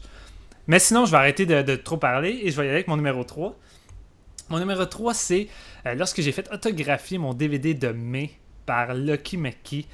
Euh, J'avais été voir le film The Woman. Euh, un film que j'attendais énormément parce que ça avait fait un gros buzz dans les festivals, surtout Sundance, et parce que je suis un fan fini de Lucky McKee, j'adore ce réalisateur-là, j'adore sa vision des choses, et euh, j'avais vraiment hâte de voir The Woman, et on était, honnêtement, je pense 22 dans la salle, ce qui m'a fait débuzzer. Il faut dire que c'était un mardi soir, fait que je peux peut-être comprendre, des gens travaillent, la représentation était à 9h30, fait que c'est pas toujours évident, mais de là avoir juste 23 personnes, c'est assez triste, surtout que honnêtement, The Woman, euh, pour moi, c'est vraiment de la bombe. Et, bon mais, film. mais en même temps, ce 23 personnes-là a été un avantage parce que euh, après le QA, euh, ben, le QMQ est juste parti sortir pour aller fumer, puis il y avait juste plus personne. Puis moi, je suis allé dehors et j'ai vu qu'il était à côté de moi, puis on a juste commencé, encore une fois, à discuter, mais pendant au moins une demi-heure. J'ai passé une demi-heure avec Lucky Mickey à parler de films qu'on aime, euh, de pourquoi j'ai aimé The Woman, qu'est-ce que j'aime le plus dans May. euh, C'était vraiment comme une discussion entre amis et c'est la première fois et peut-être même la seule fois où j'ai eu euh, une discussion au- aussi fun et autant chummy chummy avec euh, un acteur ou un réalisateur et ça m'a vraiment fait triper puis depuis ce temps-là je suis vraiment content euh, d'avoir mon autographe de May qui est un de mes films favoris et au début, j'étais un petit peu timide et euh, très gêné avant de commencer à lui parler. Fait que quand il a autographié mon DVD, il a écrit Pour Steven, PS, euh, pas besoin d'être aussi timide avec moi. J'ai trouvé ça vraiment drôle et c'était vraiment sympathique. Fait que, une de mes plus belles rencontres jusqu'à maintenant. Nice. Euh, ce qui nous amènera à moi. Puis euh, je vous avais prévenu, euh, je suis vraiment plate. Euh, J'ai rien de rare, à moins que vous considériez euh, Para Entra Revivir de, de Romé Balaguero comme quelque chose de rare. Et euh, j'ai pas grand chose de signé non plus. Donc, euh, euh, mes possessions les plus précieuses sont plates. Euh, le Ben numéro non. 3, Il n'y a pas de possession plate, mon gars. hein. Ben, tu sais, dans le juste dans le sens que tu sais, c'est- c'est rien de, de spécial. Euh, mon numéro 3, ce serait. euh, J'ai mis deux ex pour faire comme vous. là. Euh, le premier, ce serait Derfan de, de Mondo. Ouh! On- il Ah il est ben. déjà de retour. Ok, tu l'as acheté, t'as Blu-ray Oui, je l'ai acheté euh, tout récemment en plus parce que j'ai longtemps jonglé avec l'idée de le faire, mais euh, euh, le fait qu'on ait parlé de faire un épisode m'a décidé. Puis euh, c'est ça, moi je l'ai regardé pour la première fois sur le Blu-ray euh, cette semaine. Puis j'ai regardé euh, quelques bonus. Puis euh, vraiment, c'est- tellement une belle édition. Puis c'est un film qui est, qui est relativement rare. Puis je suis pas, je suis pas un gros collectionneur. Fait que moi, les autres éditions de Mondo, il y en a quelques-unes qui m'intéressent euh, parmi leurs films. Puis j'aimerais ça les avoir éventuellement parce que Derfan m'a vraiment convaincu. Je pense Ils entre font de la belle à- job. Hein. Ben oui. Euh, je pense à Satanico Pandemonium ou euh, j'aimerais avoir aussi, euh, ben, j'aimerais découvrir en tout cas Medusa, qui est un film euh, des années 90 assez obscur aussi, là, qui ont ressorti. Puis, fait que Mondo, c'est vraiment un distributeur cool. Puis, tu sais, Derfan, c'est- c'est c'est pas le genre de, de film probablement qui va être à- en vente pour toujours. Donc, juste pour cette raison-là, je l'ai. J'ai aussi mentionné un, un- un Scream Factory, en fait deux. Euh, c'est-à-dire Nightbreed puis Lord of Illusions. Parce que j'étais un, un très grand fan de Clive Barker. Euh, je l'ai découvert quand j'étais ado, euh, un peu à la même époque que, Stephen King. J'aimais beaucoup le lire, puis éventuellement, je suis tombé un peu dans ses films. Puis Lord of Illusion, c'est drôle parce que je sais pas pourquoi, mais je savais comme pas que ce film-là existait avant un bout. puis euh, j'ai une petite anecdote là, qui a semi-rapport, mais quand j'étais ado, j'avais lu la nouvelle, puis mon rêve, c'était de- de- d'adapter Lord of Illusions au cinéma. me- Malade. Parce que je le lisais, puis je me disais, de, de toutes ces nouvelles, c'est tellement la meilleure pour faire un film, tu sais. Qu'est-ce que tu penses Puis, du euh, film? Je- Il y a un director Scott, puis avant ça, je l'avais juste vu en, en producer Scott. C'est la même chose pour Nightbreed. Puis sont, ces deux films-là sont tellement meilleurs en, en director Scott. Je sais pas si tu as vu les deux versions, Steven. Oui, oui, j'ai vu deux versions, puis euh, ça fait toute la différence, honnêtement. là. C'est deux. Cliff Barker a vraiment pas eu de chance avec les studios après son Hellraiser. Puis ces deux films par la suite ont été charcutés, puis ça fait vraiment un gros changement. là. C'est ça. Puis c'est ça, Clive, je suis un fan absolu, mais il y a trois longs métrages, dont juste un qui est vraiment connu puis célébré, Hellraiser. Puis ces deux autres-là vivent un peu dans l'ombre de, de ce film-là. Puis je suis vraiment content du traitement que leur a donné la, la compagnie Scream Factory. Ouais. Et euh, ça, vaut, ça vaut vraiment la peine de les redécouvrir. C'est deux des meilleurs films d'horreur des années 90, des films vraiment uniques, spéciaux. Euh, puis tu les vois pour la première fois dans, la version du réalisateur avec un, plus beau transfert en plus. Euh, ça a vraiment de la valeur pour moi d'avoir ça dans ma collection pour ce- cette raison-là. Mais sinon, ça reste que c'est des films faciles à trouver. Je veux dire, vous les voulez aller sur Amazon, puis suivez juste mon, euh, indication, allez découvrir ça. Mais euh, je suis juste, juste tellement content que, que ça a été fait, puis de les avoir après. Tu Il y a des films comme ça que t'es t'es pas sûr si un jour ça va arriver de, de revoir un, un cut de ce style-là. Euh, Il y a des films qui ont été perdus. Là, je veux dire, Scream Factory ont ressorti euh, Cherry Falls, c'est ça le nom du, Oui. du slasher? Cherry Ouais. Falls, ouais. Ouais. Puis ils ont pas pu avoir la version euh, uncut parce que le studio s'était débarrassé des- du footage. Puis c'est Ça c'est fait mal parce que c'est- déjà bon à la base. Imagine la version uncut. Ben, D'après moi, ça doit faire comme My Bloody Valentine. là. On regarde le cut, puis après, euh, après on regarde le uncut, là, c'est le jour et la nuit. là.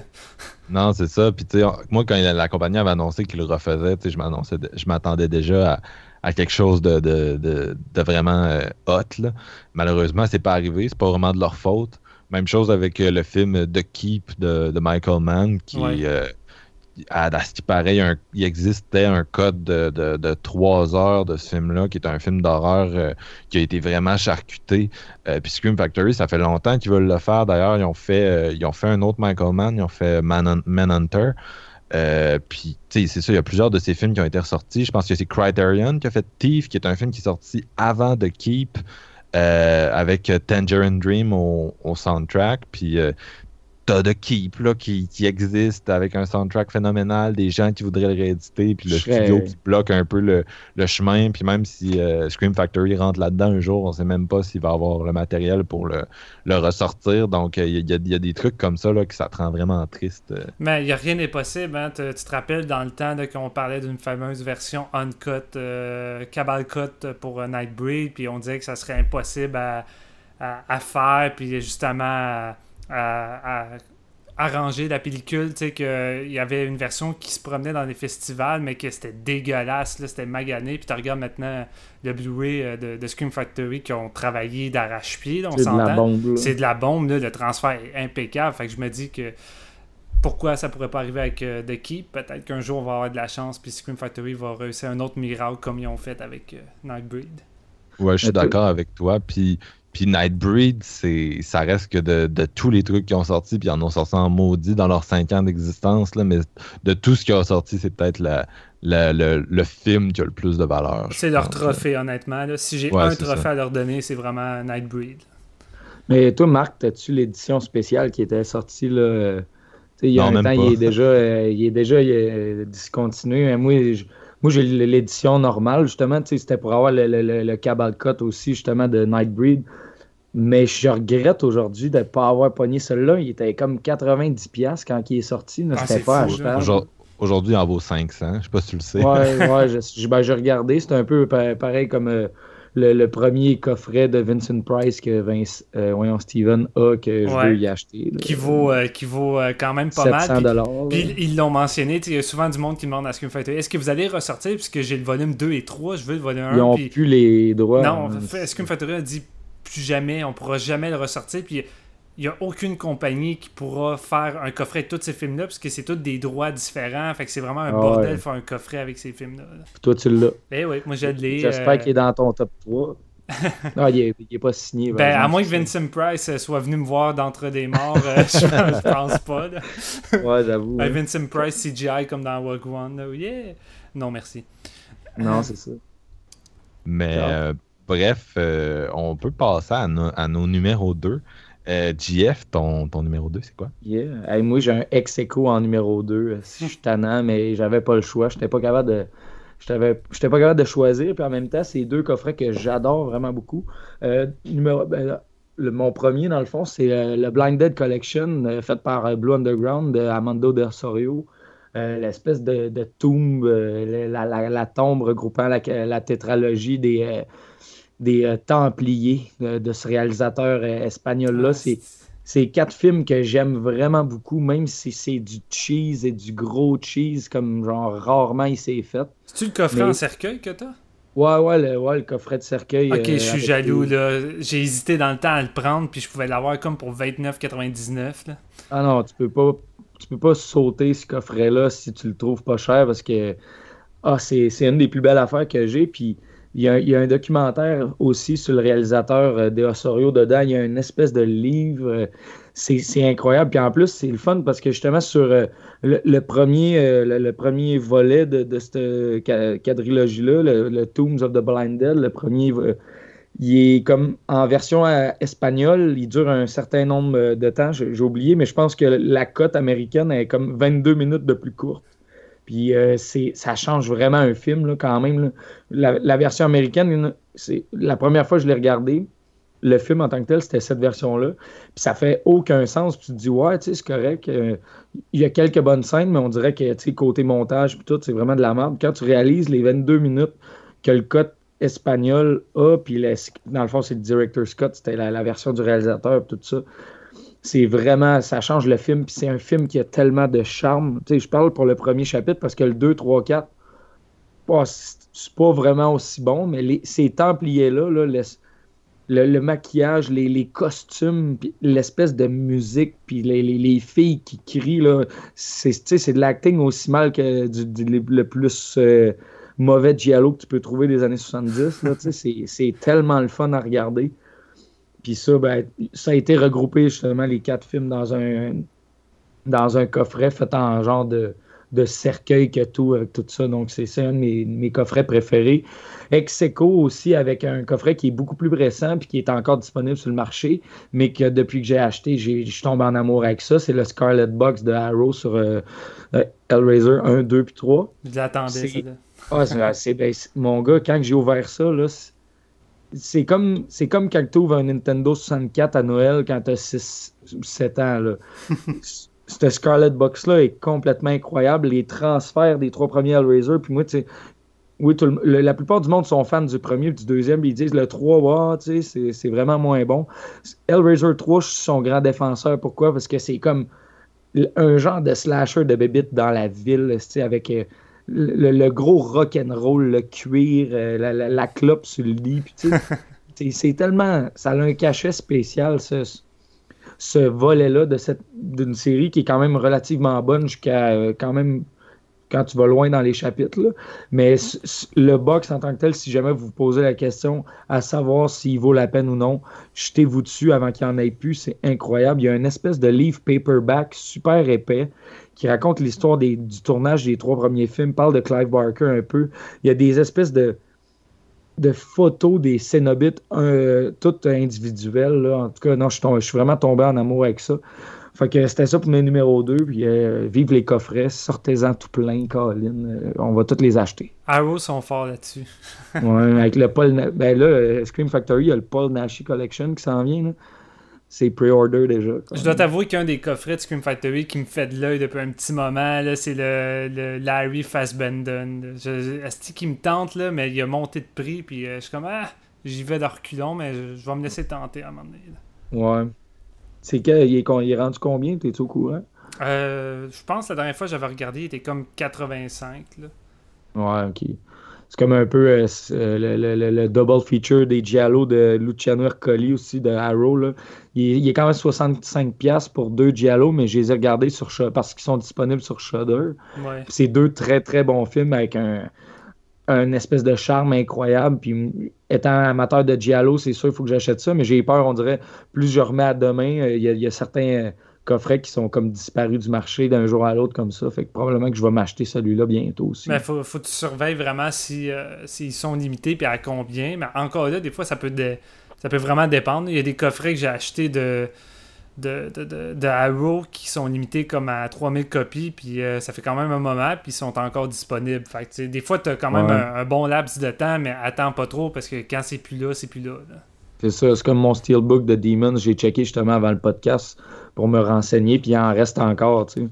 Puis il est limité 3000 copies, puis c'est fait genre au-dessus d'un an que je l'ai acheté. Là. Faut aimer ça là, pour dépenser euh, 85$. Moi, Demons, euh, je, je dépenserai rien pour ça. C'est de la Voyons donc, ils font de la... hey, ils tuent des démons en moto, man. Voyons Je comprends pas que Marc-Antoine n'aime pas ce film-là. C'est comme, euh, c'est comme du Dario, Dario Argento sur le party là, avec des démons. Je veux dire, c'est du gros fun noir, ce film-là. Moi, c'est le Dario Argento sur le 80. party, c'est pas vraiment le. c'est pas vraiment ce qui me va un truc. Surtout moi, party années 80, c'est comme deux choses qui se mélangent pas dans les films. Là. Donc, au contraire, man. Tu sais, Jamie Lee Curtis, quand elle danse là, euh, dans Prom Night avec euh, la version refaite de. Meilleure le scène du là. film. Wow, man. Moi, fuck les meurtres. Je regarde Jamie Lee danser. C'est Ah, tellement, ouais. c'est tellement Oui. bon cette. Ouais. Tu sais- quand c'est même meilleur que Saturday Night Fever, là, tu sais. Ben oui, le, ré- le réalisateur il dit bon, j'ai pas les moyens de me payer une toune euh, techno de l'heure. Fait qu'il demande à son, à son compositeur compose-moi en une, puis c'est meilleur que tout ce qui joue à radio de ces années-là, Colin. Là. Là, euh, C'est gros. Là, euh, je sais que je sais qu'on on parlait de, de Scarlet Box puis ça a déchaîné les passions, mais non, pas Prom Night à soir, désolé. Steven, euh, ta deuxième rencontre la plus marquante de ta vie? Euh, J'en ai, j'ai j'ai deux ex aequo. Euh, C'est rare que je fais ça, mais là, j'avais vraiment de la misère à choisir entre les deux. Fait que j'en avais un. J'en Ça avais un. coule de partout, ce top 3 là. Ah, Ça, ça déborde du crémage, t'en veux, en voilà. Euh, ma, ma première, c'était avec Michael Bean, euh, le fameux Carl. euh, Carl, qu'est-ce que je dis là? Euh, Ah mon dieu, j'ai le blanc le plus stupide d'amateur de cinéma au monde dans Terminator 1. Kyle, euh, Kyle Reese, bon, c'est ça. Euh, que j'ai rencontré lors du, de l'avant-première mondiale de Sushi Girl, le, film que je mentionnais tout à l'heure. Et tout le casting était là, comme je disais. Il y avait Mar- Mark Hamill, il y avait Tony Todd, il y avait le gars de Neverending Story.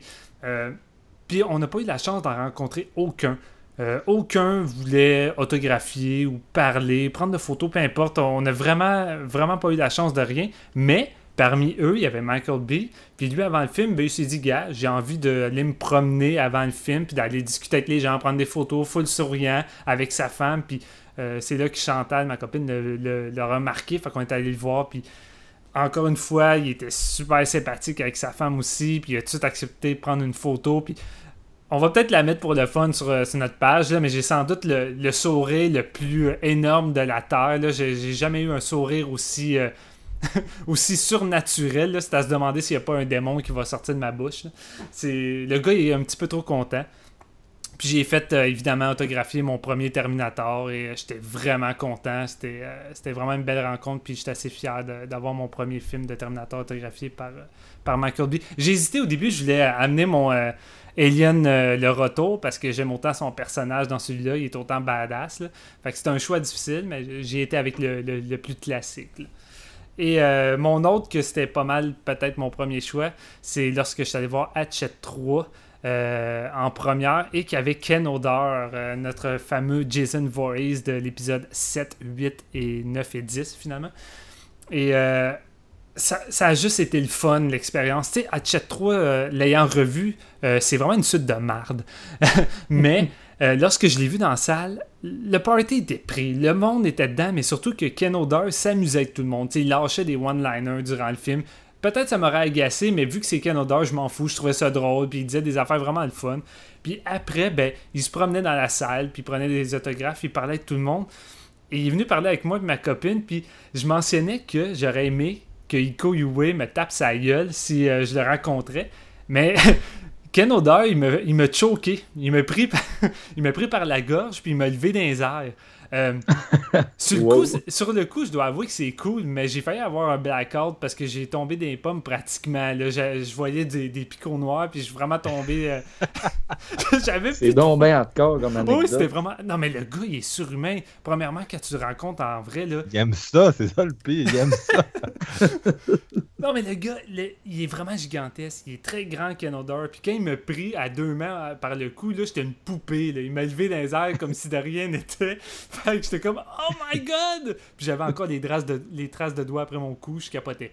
Mais c'est ça. J'ai fait autographier mon Hatchet 2 et. euh, mon euh, Friday the 13th Part 7, qui est pour moi le- le- la meilleure apparence de Jason de toute la série. Fait que j'étais bien content et euh, merci Ken Hodder pour ce, ce souvenir où je me suis fait étrangler une fois dans ma vie par Jason. Merci, ici, merci Monsieur de- d'avoir fait ce qu'on rêve tous de faire. je déconne, je déconne. Ah, non, mais, non, mais c'est bon, t'as raison, t'as raison. Ju- Juste qu'on parle de Raid 2. Mais donc le, le mien, encore là, c'est plate. Après cette excellente anecdote, euh, c'est quelque chose que j'ai acquis très récemment aussi, euh, étrangement. Euh, ça, je pense que je me suis comme débloqué récemment. Mais c'est un de mes seuls critérions, c'est celui de Aosu, qui est un film japonais de 1977, 77, pardon, que je voulais depuis longtemps. Euh, J'adore ce film-là. Euh, je- J'en avais jamais entendu parler avant euh, sa sortie sur Criterion. Je pense que c'est un film assez difficile à se procurer en Amérique du Nord avant ça. Ouais. J'en ai entendu parler par personne interposée. J'étais déjà sur Horror Web à l'époque. Puis il y a un de mes collègues qui l'a vu, qui l'a chaudement recommandé. Donc c'est tombé dans ma, dans, ma, dans ma liste, dans ma watch list. Et j'ai fini par le regarder. Puis j'ai été vraiment sur le cul. Encore là, un peu comme d'Airfan. là, De, j'ai- tu fais tellement parler de, films d'horreur des années 70 marquants. Puis personne ne m'avait jamais vraiment parlé de House avant qu'il sorte sur Criterion. Puis c'est comme un des meilleurs films d'horreur que j'ai vu dans ma vie, tu sais. Puis euh, le film visuellement est exceptionnel. Criterion a quand même fait une bonne job pour les films d'horreur japonais. Ils en ont ressorti beaucoup au fil du temps. Euh, puis il n'y a pas tant d'autres euh, labels qui ont hâte de s'intéresser à, à ressortir du, cinéma japonais des années 60, par exemple. Puis Yasu, c'est tellement unique, c'est tellement pété. On dirait Evil Dead 2 sur l'acide pour donner une idée à ceux qui l'auraient pas vu. C'est un, un côté sushi typhoon mélangé à Evil Dead 2, mais en meilleur que, que, que toutes ces influences-là. Pas de CGI. Euh, Non, c'est ça. Puis ce qui est le fun avec Criterion, bien sûr, c'est tout ce qui entoure le, le film en tant que tel. là. énormément de, de bonus puis de choses euh, sur lesquelles mettre sa, sa- sous lesquelles mettre ça dedans. là. Puis c'est ça, ça reste que c'est un film que je suis tellement content de finalement posséder. Puis il y a, une couple d'enfants dans ma collection que genre je me trouve cool de les avoir. Tu sais, le reste, ça reste c'est des trucs que j'ai parce que je les aime, mais il y a plein d'autres mondes qui les ont, mais celui-là, puis Airfan, c'est quand même des trucs que tu peux sortir puis être comme je sais que tu l'as pas vu, puis là tu inities plein de monde avec ça, puis euh, j'imagine que toi, Steven, tu te sens de même avec la moitié de tes, de tes 7000 films, là. mais moi, moi Ben- ça m'arrive moins souvent. Ben, gars, t'as beau dire que je suis comme euh, un énorme collectionneur, puis tu connais absolument mon amour incroyable pour le cinéma asiatique. Et euh, en ce moment, ben, je suis jaloux de toi parce que je ne possède pas cette édition de Criterion et je la veux. Ah ben écoute, euh, je te, je te crois que ça va arriver un jour là, avec tout ce que t'as, mais euh, on- n'a jamais fini hein, d'accumuler. non, non, il n'y a pas de fin. Le cover de Hasu, en plus, c'est remarquable. là. Ça, ça, ça m'a hanté. Puis jusqu'à tout récemment, je connaissais pas grand monde qui, qui avait vu le film. Puis euh, François Alexandre, un de mes bons chums, celui qui a fait le thème euh, de, de notre podcast, en fait, il l'a regardé. Puis il s'est collé l'espèce de poster en toile venu directement de- de- d'Asie. Puis là, on- il capote là-dessus. Puis il dit C'est quand tu vas voir Hasu là? C'est quand fait que là, d'après moi, je suis dû pour me payer le critérion dans pas long. Là. De la façon que tu en parles, en plus, Marc-Antoine, tu me donnes le goût en tabarouette. Là. Ah, Euh, oui, je pense, je pense que t'es dû. Puis Ouais. c'est ça, Criterion, euh, ils, servent quand même un traitement royal à- aux films d'horreur, là, ce qui est le fun. Euh, il y a beaucoup de Cronenberg aussi dans leur collection. Il y a beaucoup de Ah, trucs. euh, récemment, une, je pense, de leurs beaux ajouts pour les amateurs d'horreur, c'est la, la trilogie euh, Del Toro là, qui ont sorti, je pense, Ouais, euh, à l'Halloween bon. dernier, avec euh, Chronos, euh, puis euh, Devil's Backbone en, en réédité. Puis, Le labyrinthe de Pan. Ouais, c'est ça, le labyrinthe de Pan, ça, c'est vraiment quelque chose que j'aimerais ça posséder. Là, le- Il y a un de mes chums qui l'a, puis il dit que c'est une des plus belles affaires qu'il a vues dans sa vie. Là, en, en frais de, de pièces physiques de collection. Là. Comment que c'est fait? Là? Il, y a une, il y a une- une espèce d'énigme, ça a l'air, pour ouvrir le, le collector set, puis vraiment aller voir les films qu'il y a à l'intérieur. Ça a l'air que c'est, c'est complètement pété comme édition. Ouais, comme euh, inspiré de Chronos, justement. non, euh, c'est ça, j'ai vu un peu le design, puis je suis comme, ah, tu sais, je- si je pouvais, euh, un peu comme Asu, là, que j'ai que j'ai zioté pendant des années avant de me décider, là, ça, ça aussi, là, c'est comme euh, À un moment donné, ce sera mien, mais je peux pas vous dire quand. Euh, donc, une deuxième ronde de fête, ce qui nous amène à nos numéros 1, les choses qu'on trouve les plus belles dans, nos collections respectives. Toi, JF, qu'est-ce que c'est? Il n'y a même pas dex là. C'est un numéro 1. Puis euh, c'est ma soundtrack originale en vinyle de Susperia, la version italienne directement venue d'Italie.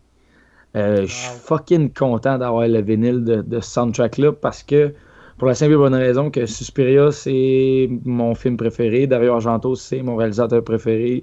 Cette soundtrack-là, c'est ma soundtrack préférée de tous les films que j'ai vus dans ma vie. Puis c'est la plus belle chose que j'ai dans ma collection. Puis c'est dans son petit wrap de plastique. Je l'ai fait jouer, par exemple. Je ne suis, pas collectionneur à ce point-là. Là. Je veux dire, je, suis un amateur quand même de, de vinyle puis de, de, bonne qualité sonore quand même, avec des bonnes tables, avec des, bonnes, des bons diamants tout ça.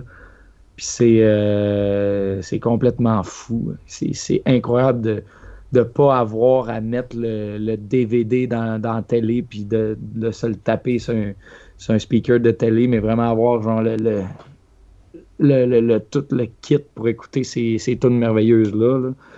Je je sais pas quoi dire de plus que c'est la meilleure euh, la meilleure soundtrack ever. Puis d'après moi, je sais pas si vous êtes d'accord, mais vous, connaissez mon amour pour le film. Puis je pense que Marc-Antoine, tu es, du même avis que moi là-dessus.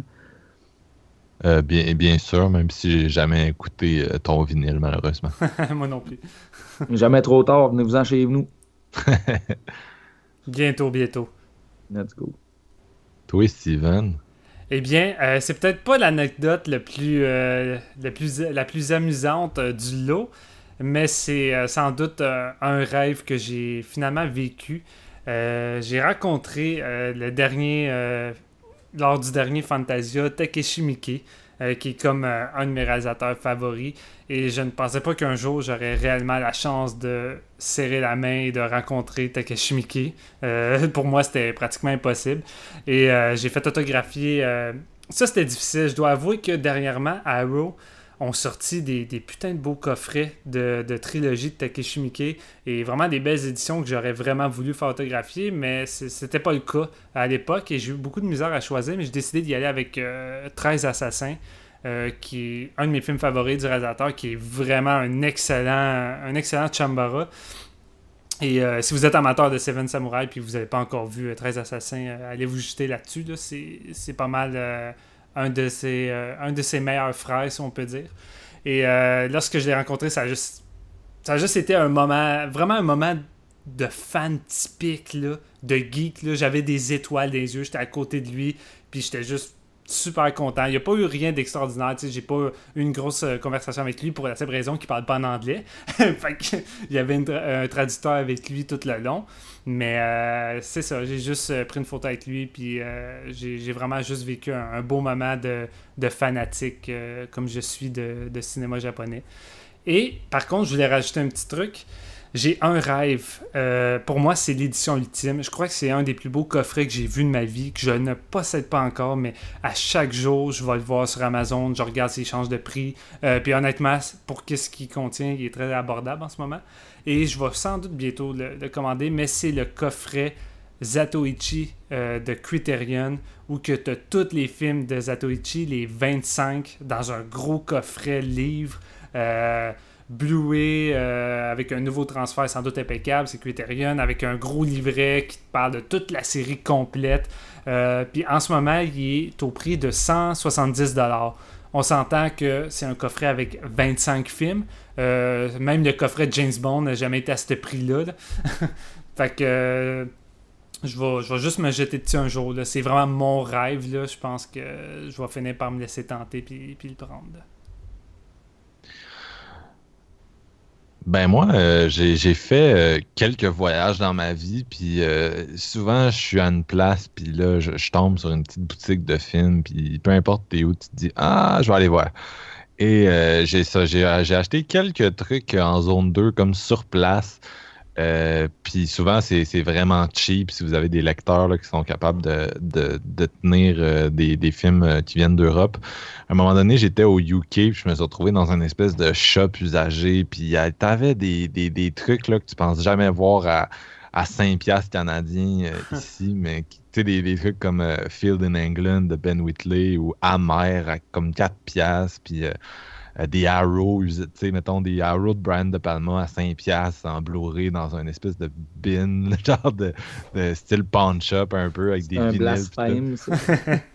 non, ben tu sais, c'est des trucs qui sont juste plus abordables là-bas, tu sais, puis... Euh, fait que je m'en étais pris une coupe, puis euh, après ça, je suis retourné à un autre voyage l'été d'après, puis euh, je me retrouve en Pologne, puis ma copine, elle a besoin, je pense qu'elle voulait s'acheter, euh, je sais plus quoi, un truc électronique. Fait qu'on se retrouve dans un genre de, de place qui vendent un peu d'électronique, un peu d'ordinateur, puis beaucoup de livres, CD. Euh, un genre de Best Buy finalement, là, mais plus, euh, plus friendly un peu parce que t'es en Europe, tu puis je suis en Pologne, puis à un moment donné, j'arrive euh, proche de la caisse, puis je vois un de mes films préférés qui est pratiquement introuvable ici. Ben, tu sais, bien sûr, vous pouvez vous le faire importer assez facilement, mais difficile à trouver ici, à part dans des éditions cheap. Puis là, il est là avec une belle pochette en Blu-ray en plus. Puis il me regarde, puis il est à comme 3 piastres What the fuck? Et c'était euh, Possession. Euh, un de mes films d'horreur préférés. Je l'ai, je l'ai évoqué en plus tantôt dans, dans l'épisode pour ceux qui se souviennent.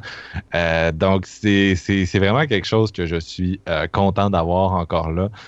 Euh, un film que j'adorais déjà avant, puis c'est ça, c'est, c'est, c'est, c'est hot. C'est, le truc dans la collection que je suis juste content d'avoir. Mon, ouais, mon blue polonais de, de Possession pour des pinottes. Il est chez- zone en plus, hein, je pense.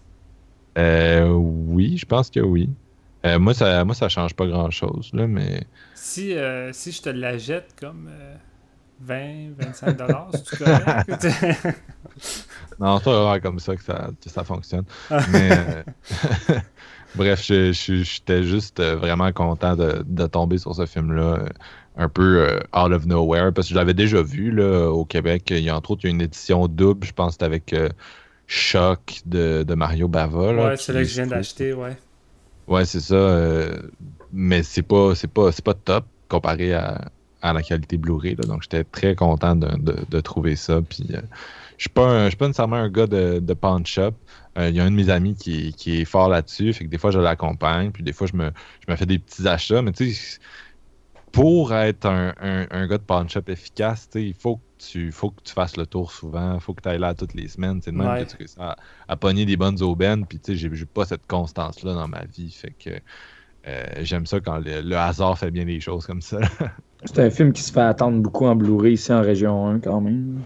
ouais, ça a été annoncé souvent. Aujourd'hui, c'est ça. Tu peux le faire importer euh, en, en région 2. euh, malheureusement, c'est ça- c'est c'est souvent reporté. là. Arrow Hey, va sans demain. doute s'en charger à un moment donné. Peut-être. Je sais pas trop qu'est-ce qui se passe avec le film. Euh, Je, je suis curieux. De, je me demande tout le temps pourquoi ça, ça fonctionne aussi mal. Pour- C'est un peu la même chose pour The Devils là, de Ken Russell qui se trouve euh, euh, dans, dans différentes versions. Vous pouvez le voir sur Shudder, sur iTunes, mais c'est jamais la, la version qu'on veut voir, tu sais, le unrated cut. Là, puis Mhm. ça, ça se laisse désirer. Euh, ça fait un peu le tour euh, pour cette semaine. Merci beaucoup d'avoir été avec nous pour euh, cet épisode sur Dare Fan. Euh, pour finir, on n'a pas trop le choix. On va y aller avec une tune du groupe Rheingold qui qui est au centre de, notre film de, de ce soir. Euh, la tune s'appelle Das Stedt dir Gut. On se revoit la semaine prochaine pour jaser d'un film qui va être choisi par Steven.